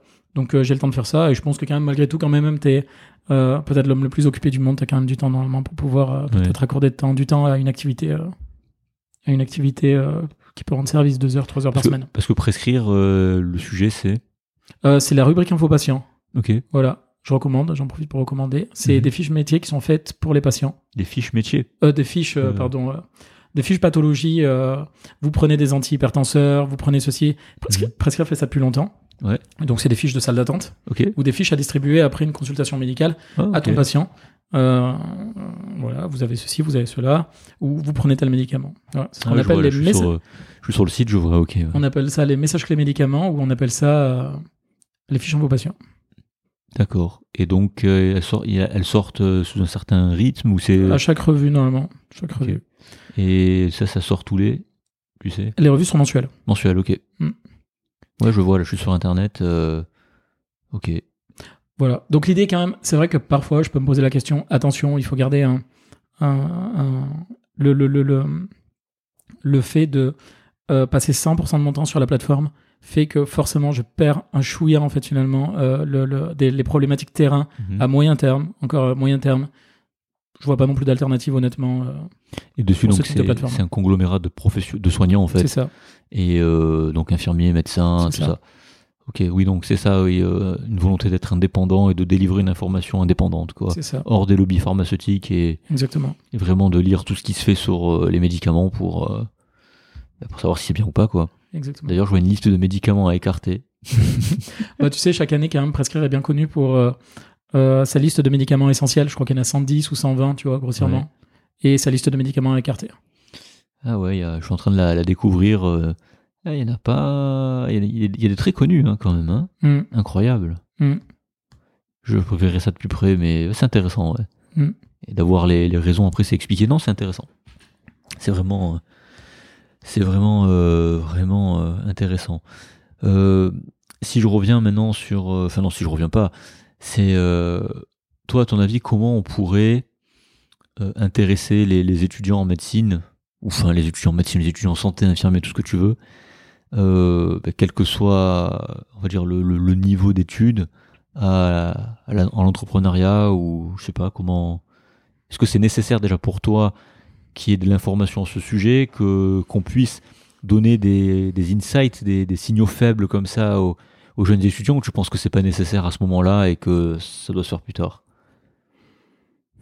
Alors, c'est, c'est, c'est- j'aime bien la question. D'un côté, je sais pas pourquoi est, elle est, euh, elle porte à réflexion. Ouais. Euh, je pense qu'il faut sensibiliser les professionnels de santé, les futurs professionnels de santé, aux bons aspects de l'entrepreneuriat. C'est-à-dire, on en parlait tout à l'heure, l'aptitude au changement. Mhm. D'autant plus que les professionnels de santé, en tout cas, je vais parler pour les infirmiers, surtout, sont quand même très polyvalents.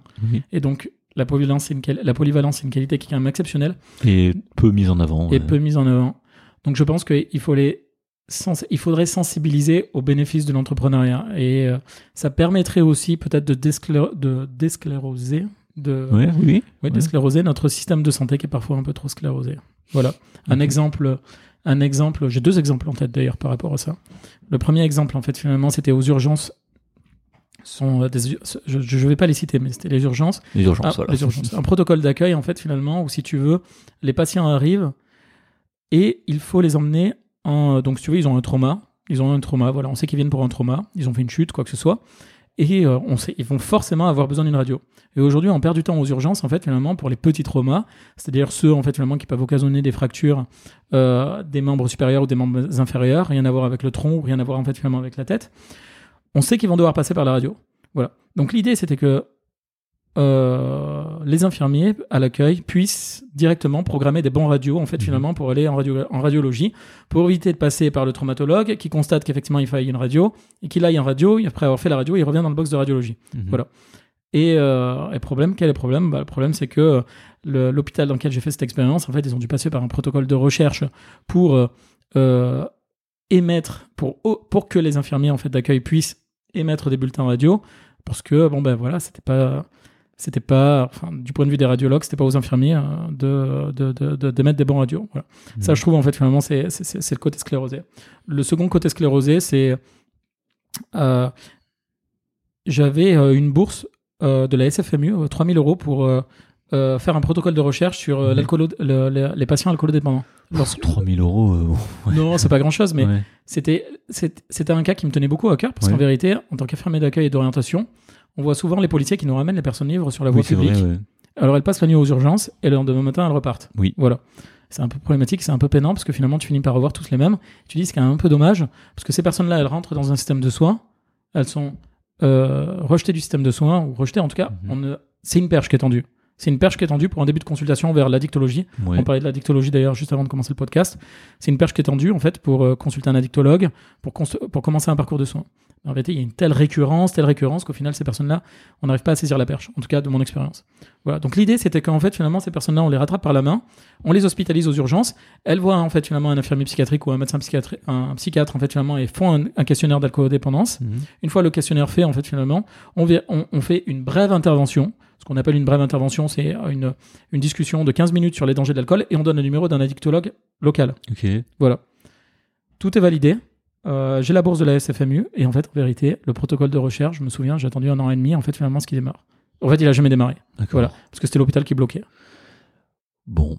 Voilà. Et donc là, en fait, finalement, bah, c'est aussi ce qui m'a fait partir de l'hôpital, honnêtement. C'est que j'ai pas forcément envie d'attendre un an et demi avant de, de commencer quelque chose. Ouais, c'est le regard et la considération qu'on porte à ce que tu as fait, c'est toujours pareil en fait. Mhm. C'est ouais. Après, je connais pas la réalité de l'hôpital ni comment ça fonctionne euh, à ce niveau-là, mais euh, ouais, ça fait quand même euh, ouais, t'as les nerfs en fait quand.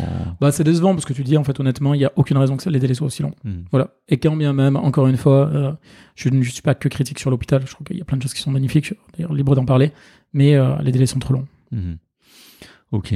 Question qui a rien à voir. Est-ce que euh, justement tu penses que l'entrepreneuriat c'est un peu mis de côté dans le monde du soin parce que c'est assimilé à l'argent et donc ça crée un tabou? Oui.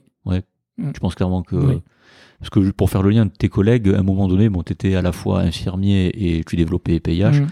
Est-ce que tes collègues qui le savaient, ou, enfin, ils, ils prenaient comment le fait que tu faisais plusieurs trucs, ou c'était bien vu, mal vu, ou aucune remarque euh? Hmm. Non, aucune remarque. Après, c'est vrai qu'on peut pas dire qu'on apprécie à 100% que le regard est très bienveillant sur euh, ceux qui font peut-être une activité, même Mhm. si c'est en train de changer, une, acti- une activité annexe ou qui démarre un, un projet annexe. Mais clairement, oui, je pense que tu as raison. Il y a un problème. euh, il n'y a pas un problème, mais il y a un tabou par rapport à l'argent dans le monde médical. Ah oui. Ah oui, ça, ça, je pense que oui. Bah, justement, c'est. euh, Je suis bien placé pour Ouais. le, pour le Ouais. voir. Et même les regards extérieurs, ils sont pas, ils sont jugeants. Mm. Alors ça, c'est un truc qu'on a appris à gérer avec Clément, mais bon, on s'en fiche maintenant. Mais euh, pff, c'est euh, c'est compliqué. Hein. L'argent, ça reste, euh, ça reste un outil neutre. À toi d'en faire quelque chose de vertueux, comme je dis toujours, ou de vicieux. complètement. C'est un choix. Voilà. C'est, c'est l'argent, c'est neutre. Hein. C'est du papier, c'est, du scriptural, c'est du code. complètement. C'est, ça exerce un certain pouvoir qui peut être bien ou mauvais. Voilà. C'est euh, bref. Après, on pourra en débattre des euh, des heures et et des heures. Euh, mais quel conseil tu pourrais donner aux jeunes qui se lancent voilà, dans la santé, par exemple, quelqu'un qui veut faire infirmier, euh, qui ont côté justement une passion. Toi, tu avais le, le, le javelot, hein, Mm. euh, pour essayer justement de, bah, je sais pas, quand, quand ils doutent, de briser les doutes ou les peurs ou de, de foncer dans les choses qui les animent. En gros, qu'est-ce que qu'est-ce que tu pourrais dire? C'est le corollaire, c'est est-ce que toi, tu as déjà douté de toi Euh, Est-ce que tu doutes souvent de toi et comment tu as pu les atténuer et les, les franchir? Alors, euh, déjà, quelqu'un qui euh, souhaite faire un métier de santé, infirmier, médecin, je trouve que c'est un magnifique métier. Je pourrais que encourager. Je ne Mhm. peux que encourager. C'est un magnifique métier. Les rencontres me manquent. Les rencontres aux urgences me manquent. Euh, les rencontres, euh, le- les rencontres avec le patient me manquent. D'accord. On fait de très belles rencontres. Donc, je ne peux que encourager. Euh, et j'encouragerais également à être disruptif, Ouais. à remettre en cause les choses dans le monde de la santé, euh, de pas perdre la foi lorsqu'il Ouais. s'agit de remettre en cause les choses, parce que ça peut être compliqué. Aujourd'hui, d'ailleurs, on parlait de la, on parle du coup notre cible avec PIH, c'est quand même les structures de soins, donc souvent des conglomérats de médecins ou de professionnels de santé qui sont mis en libéral. Mhm. Il y a aussi de plus en plus, je trouve, le système allemand le fait très bien, euh, des professionnels de santé qui s'unissent ensemble pour euh, faire des maisons, l'équivalent de Mhm. maisons de santé. Et le système est connu en Allemagne depuis déjà beaucoup, depuis déjà pas mal d'années. Mhm. Je trouve que c'est un très bon système. Donc il y a de quoi donner sa version de la santé, je trouve. Voilà. Euh, mais pour ça, il faut beaucoup de courage. Et si on est un peu disruptif, c'est vrai qu'on peut, vi- on peut vite être lassé euh, de, de- du poids des choses dans le monde de la santé, Ouais, de l'immobilisme aussi. de l'immobilisme. On peut vite en être lassé. Ouais, non, je suis, euh, je suis d'accord. Mais être disruptif, c'est, il faut être prêt. Alors c'est ça. Quand tu es disruptif, généralement t'es mal vu. Oui. Donc euh, il faut Oui. être prêt à assumer aussi euh, le fait d'être. euh, mais c'est dur, hein. Le fait d'être euh, mal vu, le fait d'être pointé du doigt, le fait d'être. Parce que les gens aiment bien les raccourcis, les gens aiment bien la dopamine en fait. Le, on va dire la réflexion rapide et sans, euh, ouais, sans, sans, sans fond. On me donne une info, ah c'est que ça doit être vrai. Ok, j'a- j'a- j'accepte et puis je me fais un avis et mon cerveau est content. C'est ça le schéma. Hein. Alors qu'en vrai, les choses sont beaucoup plus complexes. hein. Complètement. C'est, euh, on aime bien caricaturer euh, les choses. C'est, mais bon, c'est, ouais, faut être prêt à, à accepter les, les critiques et les, les regards. Mais je- oui, moi aussi, j'encouragerais. Ouais. Ouais, il faut être prêt à accepter les critiques et les regards. Et je dirais, par exemple, tu vois, la bataille qui est permanente aussi également, c'est la solitude. Voilà, on peut se sentir Ouais. seul, probablement, en fait, finalement, en tant que professionnel de santé, mais aussi en tant qu'entrepreneur, parce qu'on parle d'entrepreneuriat. Je pense que la solitude, c'est un peu euh, la personne qui est quotidiennement avec toi. Mhm. Donc, euh, il faut être prêt à un peu de solitude. Et comment toi tu franchis et tu, tu, tu, tu dépasses les doutes? Alors, déjà, euh, je pense que la solitude me fait plus de mal que les doutes. La solitude fait plus de mal que les doutes. Ouais, la ouais. solitude est plus difficile pour moi que les doutes, par exemple. Euh, quand je doute de quelque chose, en fait, en vérité, euh, j'y réfléchis pendant 24 heures à 72 heures.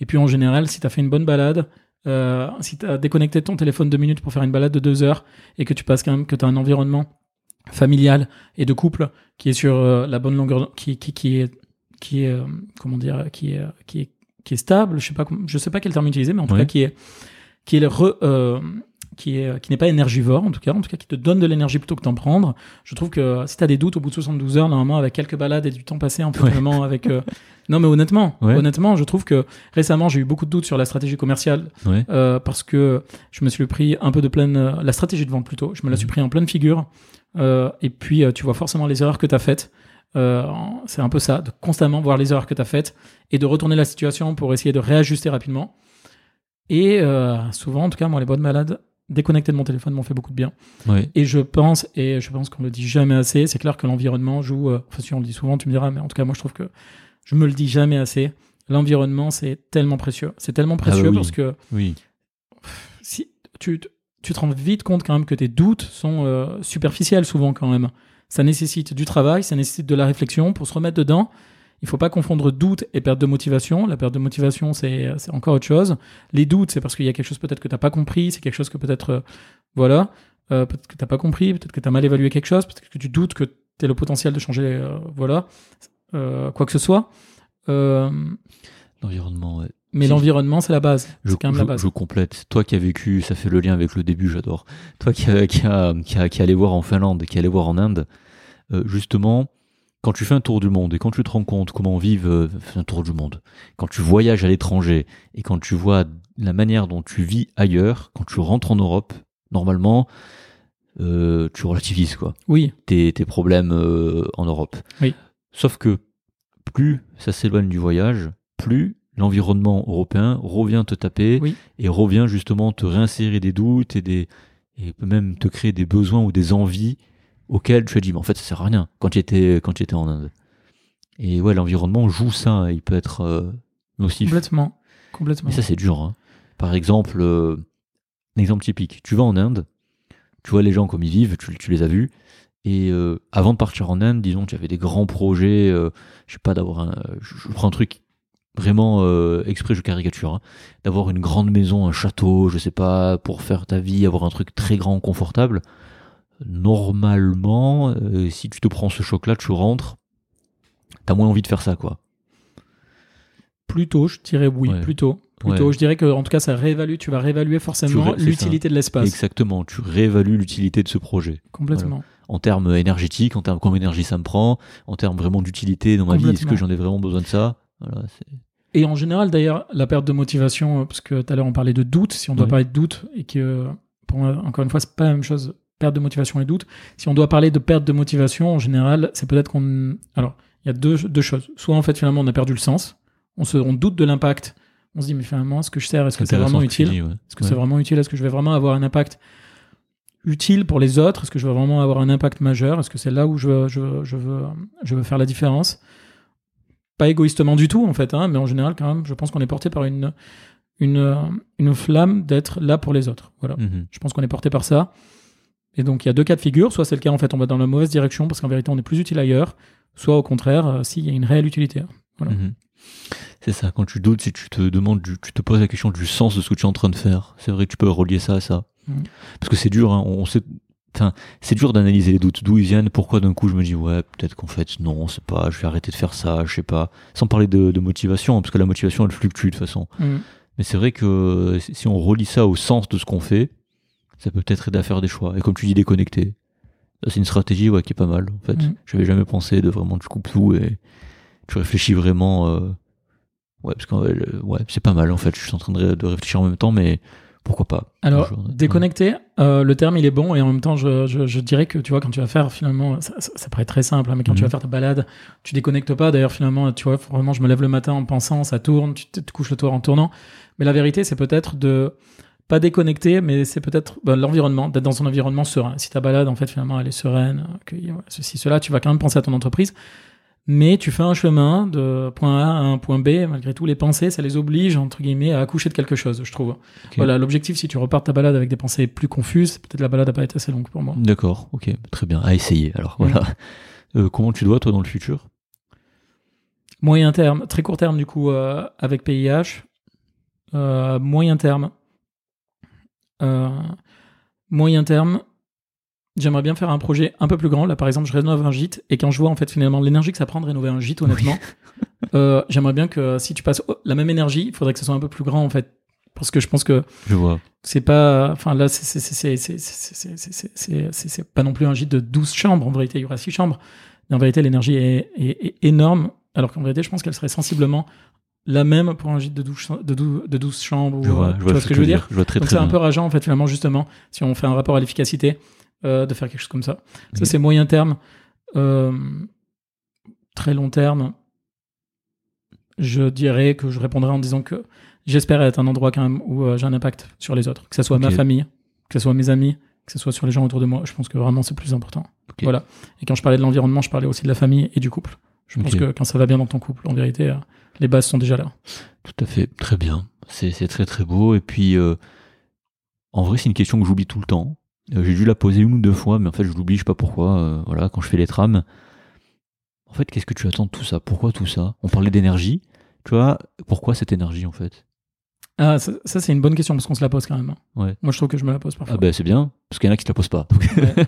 c'est très pourquoi tout ça? Vers quoi on court? Bien. Quand tu vois l'Inde, quand tu vois la Finlande, quand tu vois toi, quand tu vois tes collègues aux urgences, quand tu vois le, le gars dans la rue qui galère, les, Mhm. les gars devant devant euh, devant le pas les acédiques, ça c'est l'ancien nom, devant Pôle Emploi, Hum, hum. euh, les gens au RSA. Enfin, en fait, ouais, je dépense de l'énergie, mais pourquoi? Pourquoi? Euh, bah En fait, c'est vrai que je me la pose la question parfois, et je veux pas faire euh, de la citation ou quoi que ce soit, en fait, en vérité, mais il y a Ouais. une citation de Gandhi que j'ai mis très longtemps à comprendre, et Mhm. finalement, une fois que je l'ai euh, une fois que je l'ai, que je l'ai, euh, enfin, bizarrement, étonnamment, je l'ai, je, je l'ai comprise. Ouais. C'est euh, tout ce qui est, je crois que c'est de Gandhi d'ailleurs, à vérifier quand même. hein, Je t'inquiète, vas-y, Euh, tout ce qu'on fait dans la vie est insignifiant, mais c'est très important de le faire. Ok. Voilà. Et cette citation a répondu à quelques-unes de mes questions quand même. Ah ouais, tu, tu l'as pris comment cette, euh, cette phrase? Au départ, je la comprenais pas parce qu'en vérité, euh, c'est quand même, c'est quand même un petit coup à l'ego de dire que tout ce que tu fais dans la vie est insignifiant. Ouais. Euh, donc c'est comme ça que je l'ai pris dans un premier temps. Euh, tout ce que tu fais, les efforts que tu veux faire, ceci, Ouais. c'est insignifiant, ça n'a pas de sens. C'est Gandhi. Voilà. Voilà, bien. Ouais. Et, euh, et l'autre partie de la phrase, mais c'est très important de le faire. Alors pourquoi c'est important de le faire alors que c'est insignifiant? On se pose la question deux trois fois. Ouais. Et puis finalement, j'en suis arrivé à la, à la conclusion que, enfin la conclusion que on fait partie quand même d'une chaîne et que donner le meilleur qu'on puisse donner de son potentiel euh, pour les autres, euh, c'est quand même la moindre des choses qu'on puisse faire. C'est très beau. Très très beau. C'est ok. On va passer, euh, on finira sur cette euh, bonne note, cette belle citation. Mais ouais, ok. Je, je, c'est vrai que je la connaissais cette citation, mais euh, euh, ouais, j'avais pas vraiment réfléchi euh, dessus parce qu'en vrai, quand tu réfléchis, oui, c'est très juste. Quand si tu te mets à comparer là ce que je viens de faire, ouais, en fait, tu dis ouais, bon, à quoi bon quoi. C'est, mais d'un côté, ouais, c'est, c'est, ouais, c'est, il y a ce côté d'importance, ouais, quand même. Bah, surtout dans une démarche terrain, en vérité, si on se, si on se rapproche du terrain, c'est vrai que parfois, tu te rends compte, mais mince, quand même bien plus rentable, par exemple, euh, en trouvant, euh, en, en tout cas, tu ramènes le taux horaire d'un- projet entrepreneurial, en fait, finalement, euh, c'est ridicule, en vérité. hein. catastrophique, Il y ouais. a des moments, tu te poses la question, mais c'est vrai, euh, si je ramène le taux horaire, je passe des- un nombre d'heures euh, infernal à faire quelque chose, mais quel est le sens derrière ça hein? Quel est le sens? Voilà. Mais si tu te vois, enfin, en tout cas, moi, je me suis pas vu mieux ailleurs. Euh, je me suis pas vu mieux ailleurs. Et, euh, et puis, ça t'apporte ton lot de découvertes, de déconvenues, de surprises. Mhm. C'est quand même sympa, quand même. C'est quand même sympa. Mhm. Très très bien. Alors on va passer aux questions de fin euh, que tu connais. Je sais pas si tu as si as si tu écouté jusque là parce que euh, ça fait voilà ça fait du temps qu'on qu'on parle. Euh, comment alors toujours petit disclaimer. euh, J'aime le dire parce que il faut le dire à chaque fois. C'est des questions que je pose en psychothérapie certaines et certaines sont empruntées de de Mathieu Stéphanie, un podcasteur, et ben, été très surpris de, de ces questions que je posais moi-même en psychothérapie pour aider à faire réfléchir les gens. Donc euh, ces questions sont pertinentes, je les trouve bien en tout cas. Comment, euh, comment est-ce que tu progresses?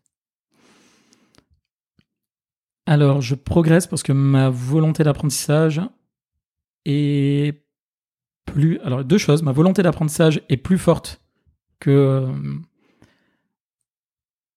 ma tristesse liée à l'échec, je dirais, face à la difficulté. Alors toi, ok, donc toi t'as t'as pas l'aversion euh, au risque, quoi. Enfin, t'as t'as- t'as un autre truc, quoi. Parce que tu sais, l'aversion au risque, c'est de dire le la douleur fait deux fois plus, euh, ça fait deux fois plus mal qu'un événement heureux. C'est-à-dire, euh, tu as quelque chose d'heureux, tu as un niveau de bonheur X, Tout à fait. et ben en fait, quand tu as un truc malheureux, c'est euh, moins 2X en fait. Ça Complètement. fait- Toi, tu remplaces ça, ouais. Oui, et on peut rajouter par-dessus ce que tu dis, pareil, quand même que mon interprétation personnelle, qui n'est pas celle de tout le monde, Ouais. c'est que le moins il y a de risques, quand même, malgré tout, le moins je trouve on est capable d'évaluer le bonheur ou la chance qu'on a, en fait. Ouais. Voilà. Le moins il y a de risque, tu dis, le moins tu peux évaluer le bonheur que tu as. Ouais. Ouais, ouais, c'est pas Il faux. faut vraiment faire l'effort actif d'évaluer ton bonheur et te dire, mais en fait, finalement, j'ai de la chance quand même. Ça, c'était le pourquoi, mais comment tu progresses Je sais pas, il n'y a pas de réponse juste, hein, tu peux dire euh, Non, mais je, j'essaye de, de- Je pense que je suis ouvert aux, en- aux rencontres Ouais, et au chemin que les rencontres. euh, les rencontres euh, produisent. ok. Voilà. PIH Medic, c'est la, la, la, la fusion de- d'une rencontre entre Hervé et moi-même. En fait, finalement, on a une idée et on n'a pas été négatif par rapport à cette idée. On s'est dit, faisons-le avec plaisir. Voilà. Il faut pas avoir cette, je pense, cette, cette aversion envers ben, quand un événement qui peut arriver, une rencontre qui peut arriver, mais ça peut être une chance. Voilà. Ouais. Il faut voir le, ce côté-là. ok. Parfait. Un livre à recommander Euh, si, si on reste dans le monde du digital, j'aime beaucoup le livre de Satya Nadella, patron de Microsoft, enfin dirigeant de Microsoft. Euh, pourquoi? Parce que l'idée essentielle de son livre, je trouve, c'est un, un bon recrutement. Je crois que c'est ça l'idée grossièrement. Un bon recrutement doit apporter de la clarté plutôt que de la confusion. Ça, c'est Ouais. quelque chose d'évident, je trouve, mais en vérité, euh, c'est tellement important. S'appelle- C'est quoi le, le livre du coup C'est? Donc, c'est, tu regardes, c'est Satya Nadella, le patron de Microsoft. Ouais. Et il a écrit un livre, et le livre s'appelle Attends, je, je, je Vas-y. vérifie. euh, Regarde. euh, ouais, c'est. euh, il a encore un rôle actif dans Microsoft. Oui, il est excellent. D'ailleurs, on considère qu'en fait, finalement, il a renouvelé. Enfin, c'est lui qui a apporté en fait finalement cette bouffée d'air frais à Microsoft, qui qui terminait sous l'ère Balmer en vérité. Et après Bill Ga- Bill Gates, mhm, Microsoft a loupé le, le tournant de la téléphonie mobile mhm. et il est arrivé avec une nouvelle gamme de produits, une nouvelle façon justement de penser avec des des, des, des partenariats qui se sont multipliés. Euh, une belle valorisation du partenariat. D'ailleurs, ça me vient là. D'accord. Euh, ça me vient de son livre. Euh. Satya Nadella est très orienté partenariat. Euh, et ce livre, je l'ai lu, j'ai lu quand même plusieurs fois, étonnamment. Donc, ouais, pour- donc qui, qui est le directeur, donc actuellement, hein, Ouais. qui est le directeur général, bah, le PDG en fait. Ouais, c'est ça. C'est pas le créateur, forcément. Non, non, c'est Bill Gates. Et il a fait, il a fait toute Ouais. sa carrière euh, chez Microsoft. Alors, c'est pas un fondateur, mais euh, je encore, pense que encore, un Indien, je vais Ouais, dire. c'est vrai. Bah, tu ouais. vois, d'ailleurs, c'est vrai, les liens. Étonnamment, les liens. Encore un Indien euh, patron de tech. Parce qu'il y, en a- il y en a pas mal. Google, bah, c'est c'est aussi un, un Indien d'origine. Donc, ouais, tu, tu disais donc l'idée du partenariat. ouais, ça- il valorise les partenaires dans son livre. C'est un livre, c'est un livre que j'ai beaucoup aimé. C'est un livre que j'ai beaucoup aimé pour qui rappelle des évidences qui sont pas toujours des évidences. Il en a Voilà. écrit qu'un de, de livres. Il en a écrit qu'un, je crois. Ouais. Euh, Est-ce que c'est il est en anglais, donc faut le lire It's, en anglais. It's Refresh Ouais. C'est ça, Ouais. Ok. Donc It's Refresh, donc euh, livre du CEO, donc le Ouais. PDG actuel de, euh, de, de Microsoft. Et ce livre, il a écrit il y a quelques années. On peut dire quand même que son pari est réussi chez Microsoft, quand même. Je vois ça, ouais, les, les avis. Ah oui. 4000 avis sur Amazon, 4500 avis sur Amazon, très bien noté. Ça, se- 288 pages, donc ça se lit. Après, il faut lire Oui, l'anglais. ça se lit très bien. Non, franchement, ça se lit très bien. Ouais. Parce que c'est pas de l'anglais compliqué, c'est pas de l'anglais clinique. C'est un ingénieur de formation Ouais, et c'est pas de l'anglais technique du tout. Euh, donc, euh, donc non, c'est quelqu'un qui a compris de belles problématiques, je trouve. Et quelqu'un que je recommanderais également comme livre, j'aime beaucoup les policiers, donc je vais pas en parler. Quelqu'un que je recommanderais pas comme livre, mais remarque. Il a écrit des livres aussi, c'est un livre, c'est un, c'est un écrivain, c'est euh, Patrice Franceschi, que j'aime Ouais. beaucoup. En tout cas, Ok. j'ai, li- lu peu de ses livres, honnêtement, mais Ouais. j'adore l'écouter en interview. Et c'est un écrivain. Parfait. Donc, euh, vu que c'est un livre, on se limite à Satya euh, Nadella. Mm. Donc, euh, on vous mettra le lien. It's Refresh. On mettra le lien dans, dans la description. Euh, une routine. Est-ce que tu as une routine? Non, j'ai pas de routine, si ce n'est le sport que je ne fais pas en ce moment, D'accord. honnêtement. Mais j'ai pas vraiment de routine. Bah, on- quand même la nature. Honnêtement, je viens d'Auvergne-Rhône-Alpes. C'est très difficile pour moi de pas être dans la nature. D'accord. Euh, un truc qui te fait particulièrement plaisir? Partir, euh, faire, euh, prendre un café en terrasse avec ma conjointe. Ah, c'est bien ça. C'est vrai que ça, c'est moi aussi, c'est un truc prendre un café avec les gens que tu apprécies, ton conjoint, tes amis, et puis regarder ce qui se passe autour. Complètement. Ah, ça c'est trop bien. Ouais. Euh, tiens, ta situation médicale la plus atypique ou touchante? Euh, je me posais la question juste avant l'interview, justement. Ouais. Et euh, la situation la plus touchante, c'était honnêtement, c'était pas une décharge d'adrénaline.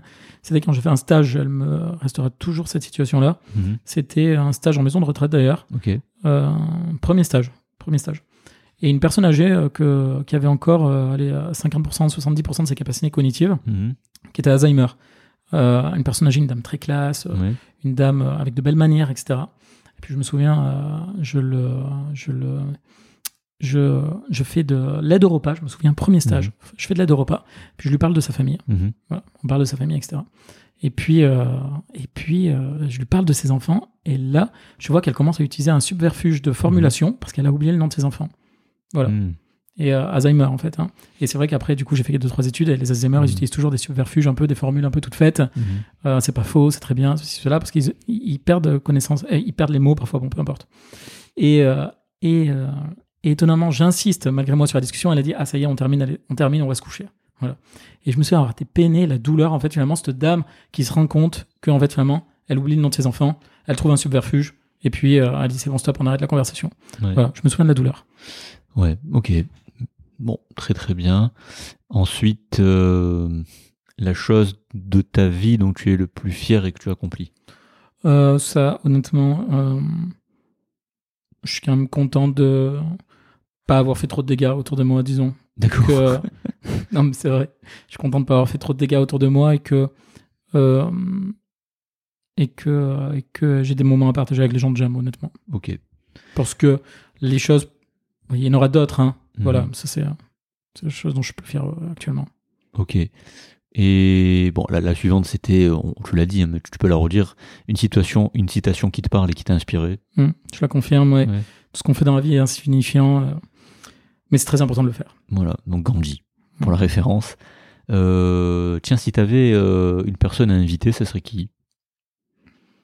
Une personne à inviter chez moi ou dans le podcast? Dans le podcast Euh, Eh bien. Eh bien, écoute, c'est Claire Laine qui m'a en fait finalement fait découvrir ton podcast. Donc, je pense Ouais. que ce serait une très bonne invitée. Ouais. Et j'essaye de réfléchir. C'est une bonne question. hein. Euh, Je sais pas, quelqu'un qui t'a inspiré, un, un, un soignant, enfin un infirmier ou un médecin ou un dentiste, ou ce que tu veux, un- une sage-femme, euh, une aide-soignante aussi, ça marche. Hmm. Euh, J'ai pas de réponse, si ce n'est, euh, j'ai pas de réponse, si ce n'est en termes d'inspiration. euh, une soignante qui m'a inspiré, c'était une polonaise qui travaillait avec moi aux urgences. Et elle était euh, venue en France en fait finalement avec son bébé sur les bras et, euh, et elle travaillait aux urgences, elle faisait des gardes. Voilà. Est-ce que c'est euh, une bonne interview de podcast? Euh, Peut-être pas, peut-être j'en sais rien. Mhm. Mais en tout cas, c'est une personne qui m'a inspiré. Ben, on note Claire Laine, alors euh, voilà. Euh, qui, est, qui a écrit un livre Médecin Globetrotteuse, Mm. euh, qui explique en fait ce qu'elle fait, parce qu'elle fait des missions médicales un peu partout dans le monde, sur des plateformes pétrolières en Chine, là où tu l'as rencontré. Euh, quoi d'autre En Antarctique bientôt. Elle va bientôt rencontrer Thomas Pesquet, apparemment, j'ai vu.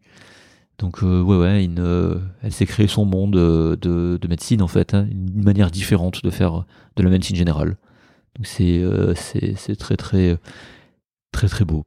Euh, pour finir, qu'est-ce que tu dirais, que tu te dirais à toi-même, euh, on va dire à la fin des études d'infirmier quand tu as validé le, le diplôme d'État? Le, le chemin sera pas une ligne droite et tant mieux que ça reste comme ça. D'accord. Ok. Très bien, c'est très clair. Et puis, euh, qu'est-ce qu'on peut te souhaiter pour la suite? Pour l'instant que euh, rien ne change, les choses vont déjà assez bien, je trouve. Ok, c'est la première fois qu'on me dit ça, c'est très bien. J'adhère. J'adore et j'adhère. Voilà. Euh, tu recrutes juste pour PIH ou euh, Non, pas encore, probablement un stagiaire d'ici un semestre. Hop, Parfait.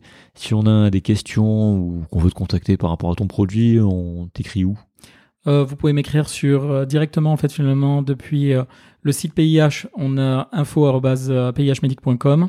et sinon de toute façon vous trouverez mon adresse mail euh, et c'est avec plaisir que j'y répondrai. C'est emric.g.07@mail.fr. Hotmail.fr. Voilà. Donc on mettra aussi un lien mail dans, euh, dans, dans la description. Et puis, euh, d'ailleurs, il y, a- il y a un sujet ou une question que tu aurais aimé euh, aborder et que, que j'ai oublié ou que j'ai pas abordé? Non, je pense qu'on a tout abordé. Et euh, peut-être plus tard, je me dirais peut-être qu'il aurait fallu évoquer ça. Oui, c'est toujours ça en fait. c'est toujours ça. On est pris dans le, dans le mouvement et c'est toujours ça. Merci de m'avoir accueilli chez toi une nouvelle fois donc à Boulogne. On est pas loin de Roland Garros d'ailleurs, j'ai vu sur la carte. Je, je connaissais Boulogne parce qu'on était allé avec Clément au Parc des Princes. Ouais. Euh, mais j'étais pas venu dans cette partie de Boulogne qui est vraiment, enfin c'est c'est pas le début quoi. C'est euh, non, bah, on est au milieu. au milieu. Ok. En fait, en vérité, t'as Boulogne, en fait, finalement. Alors, T'as Boulogne Nord, Boulogne Sud. T'as le quartier, le, le- le boulevard Jean Jaurès qui fait 10 km ou 8 Ouais. km à vérifier. J'ai peut-être peur de, de- de dire une bêtise, mais qui est quand même 6 à 8 km minimum Ouais. à vérifier. Et euh, donc, on est au milieu. Ok. Et oui, j'ai vu pour la première fois la tour TF1. Ouais. Voilà. Qui est pas loin de la tour Microsoft, Ouais. d'ailleurs. Quand t'arrives, euh, mais à côté de la tour TF1, il y, a y les bâtiments FDJ, je savais pas. C'est ça, Et à la Croix Hôtel. euh, Ouais, c'est ça. Donc quand j'arrive sur le pont, là, tu passes le pont, et puis c'est la première fois que, que je vois cette tour euh, iconique qu'on voit dans, les images. Et puis euh, je l'ai vue, elle est grande en fait. Ouais, est grande, hein. Elle est assez grande, ouais. c'est ça. Euh, C'était ta première expérience podcast? Oui, c'était ma première expérience podcast. Et du coup, ton impression sur cet échange, c'était c'était comment? Honnêtement, j'aime beaucoup. Honnêtement, j'adore.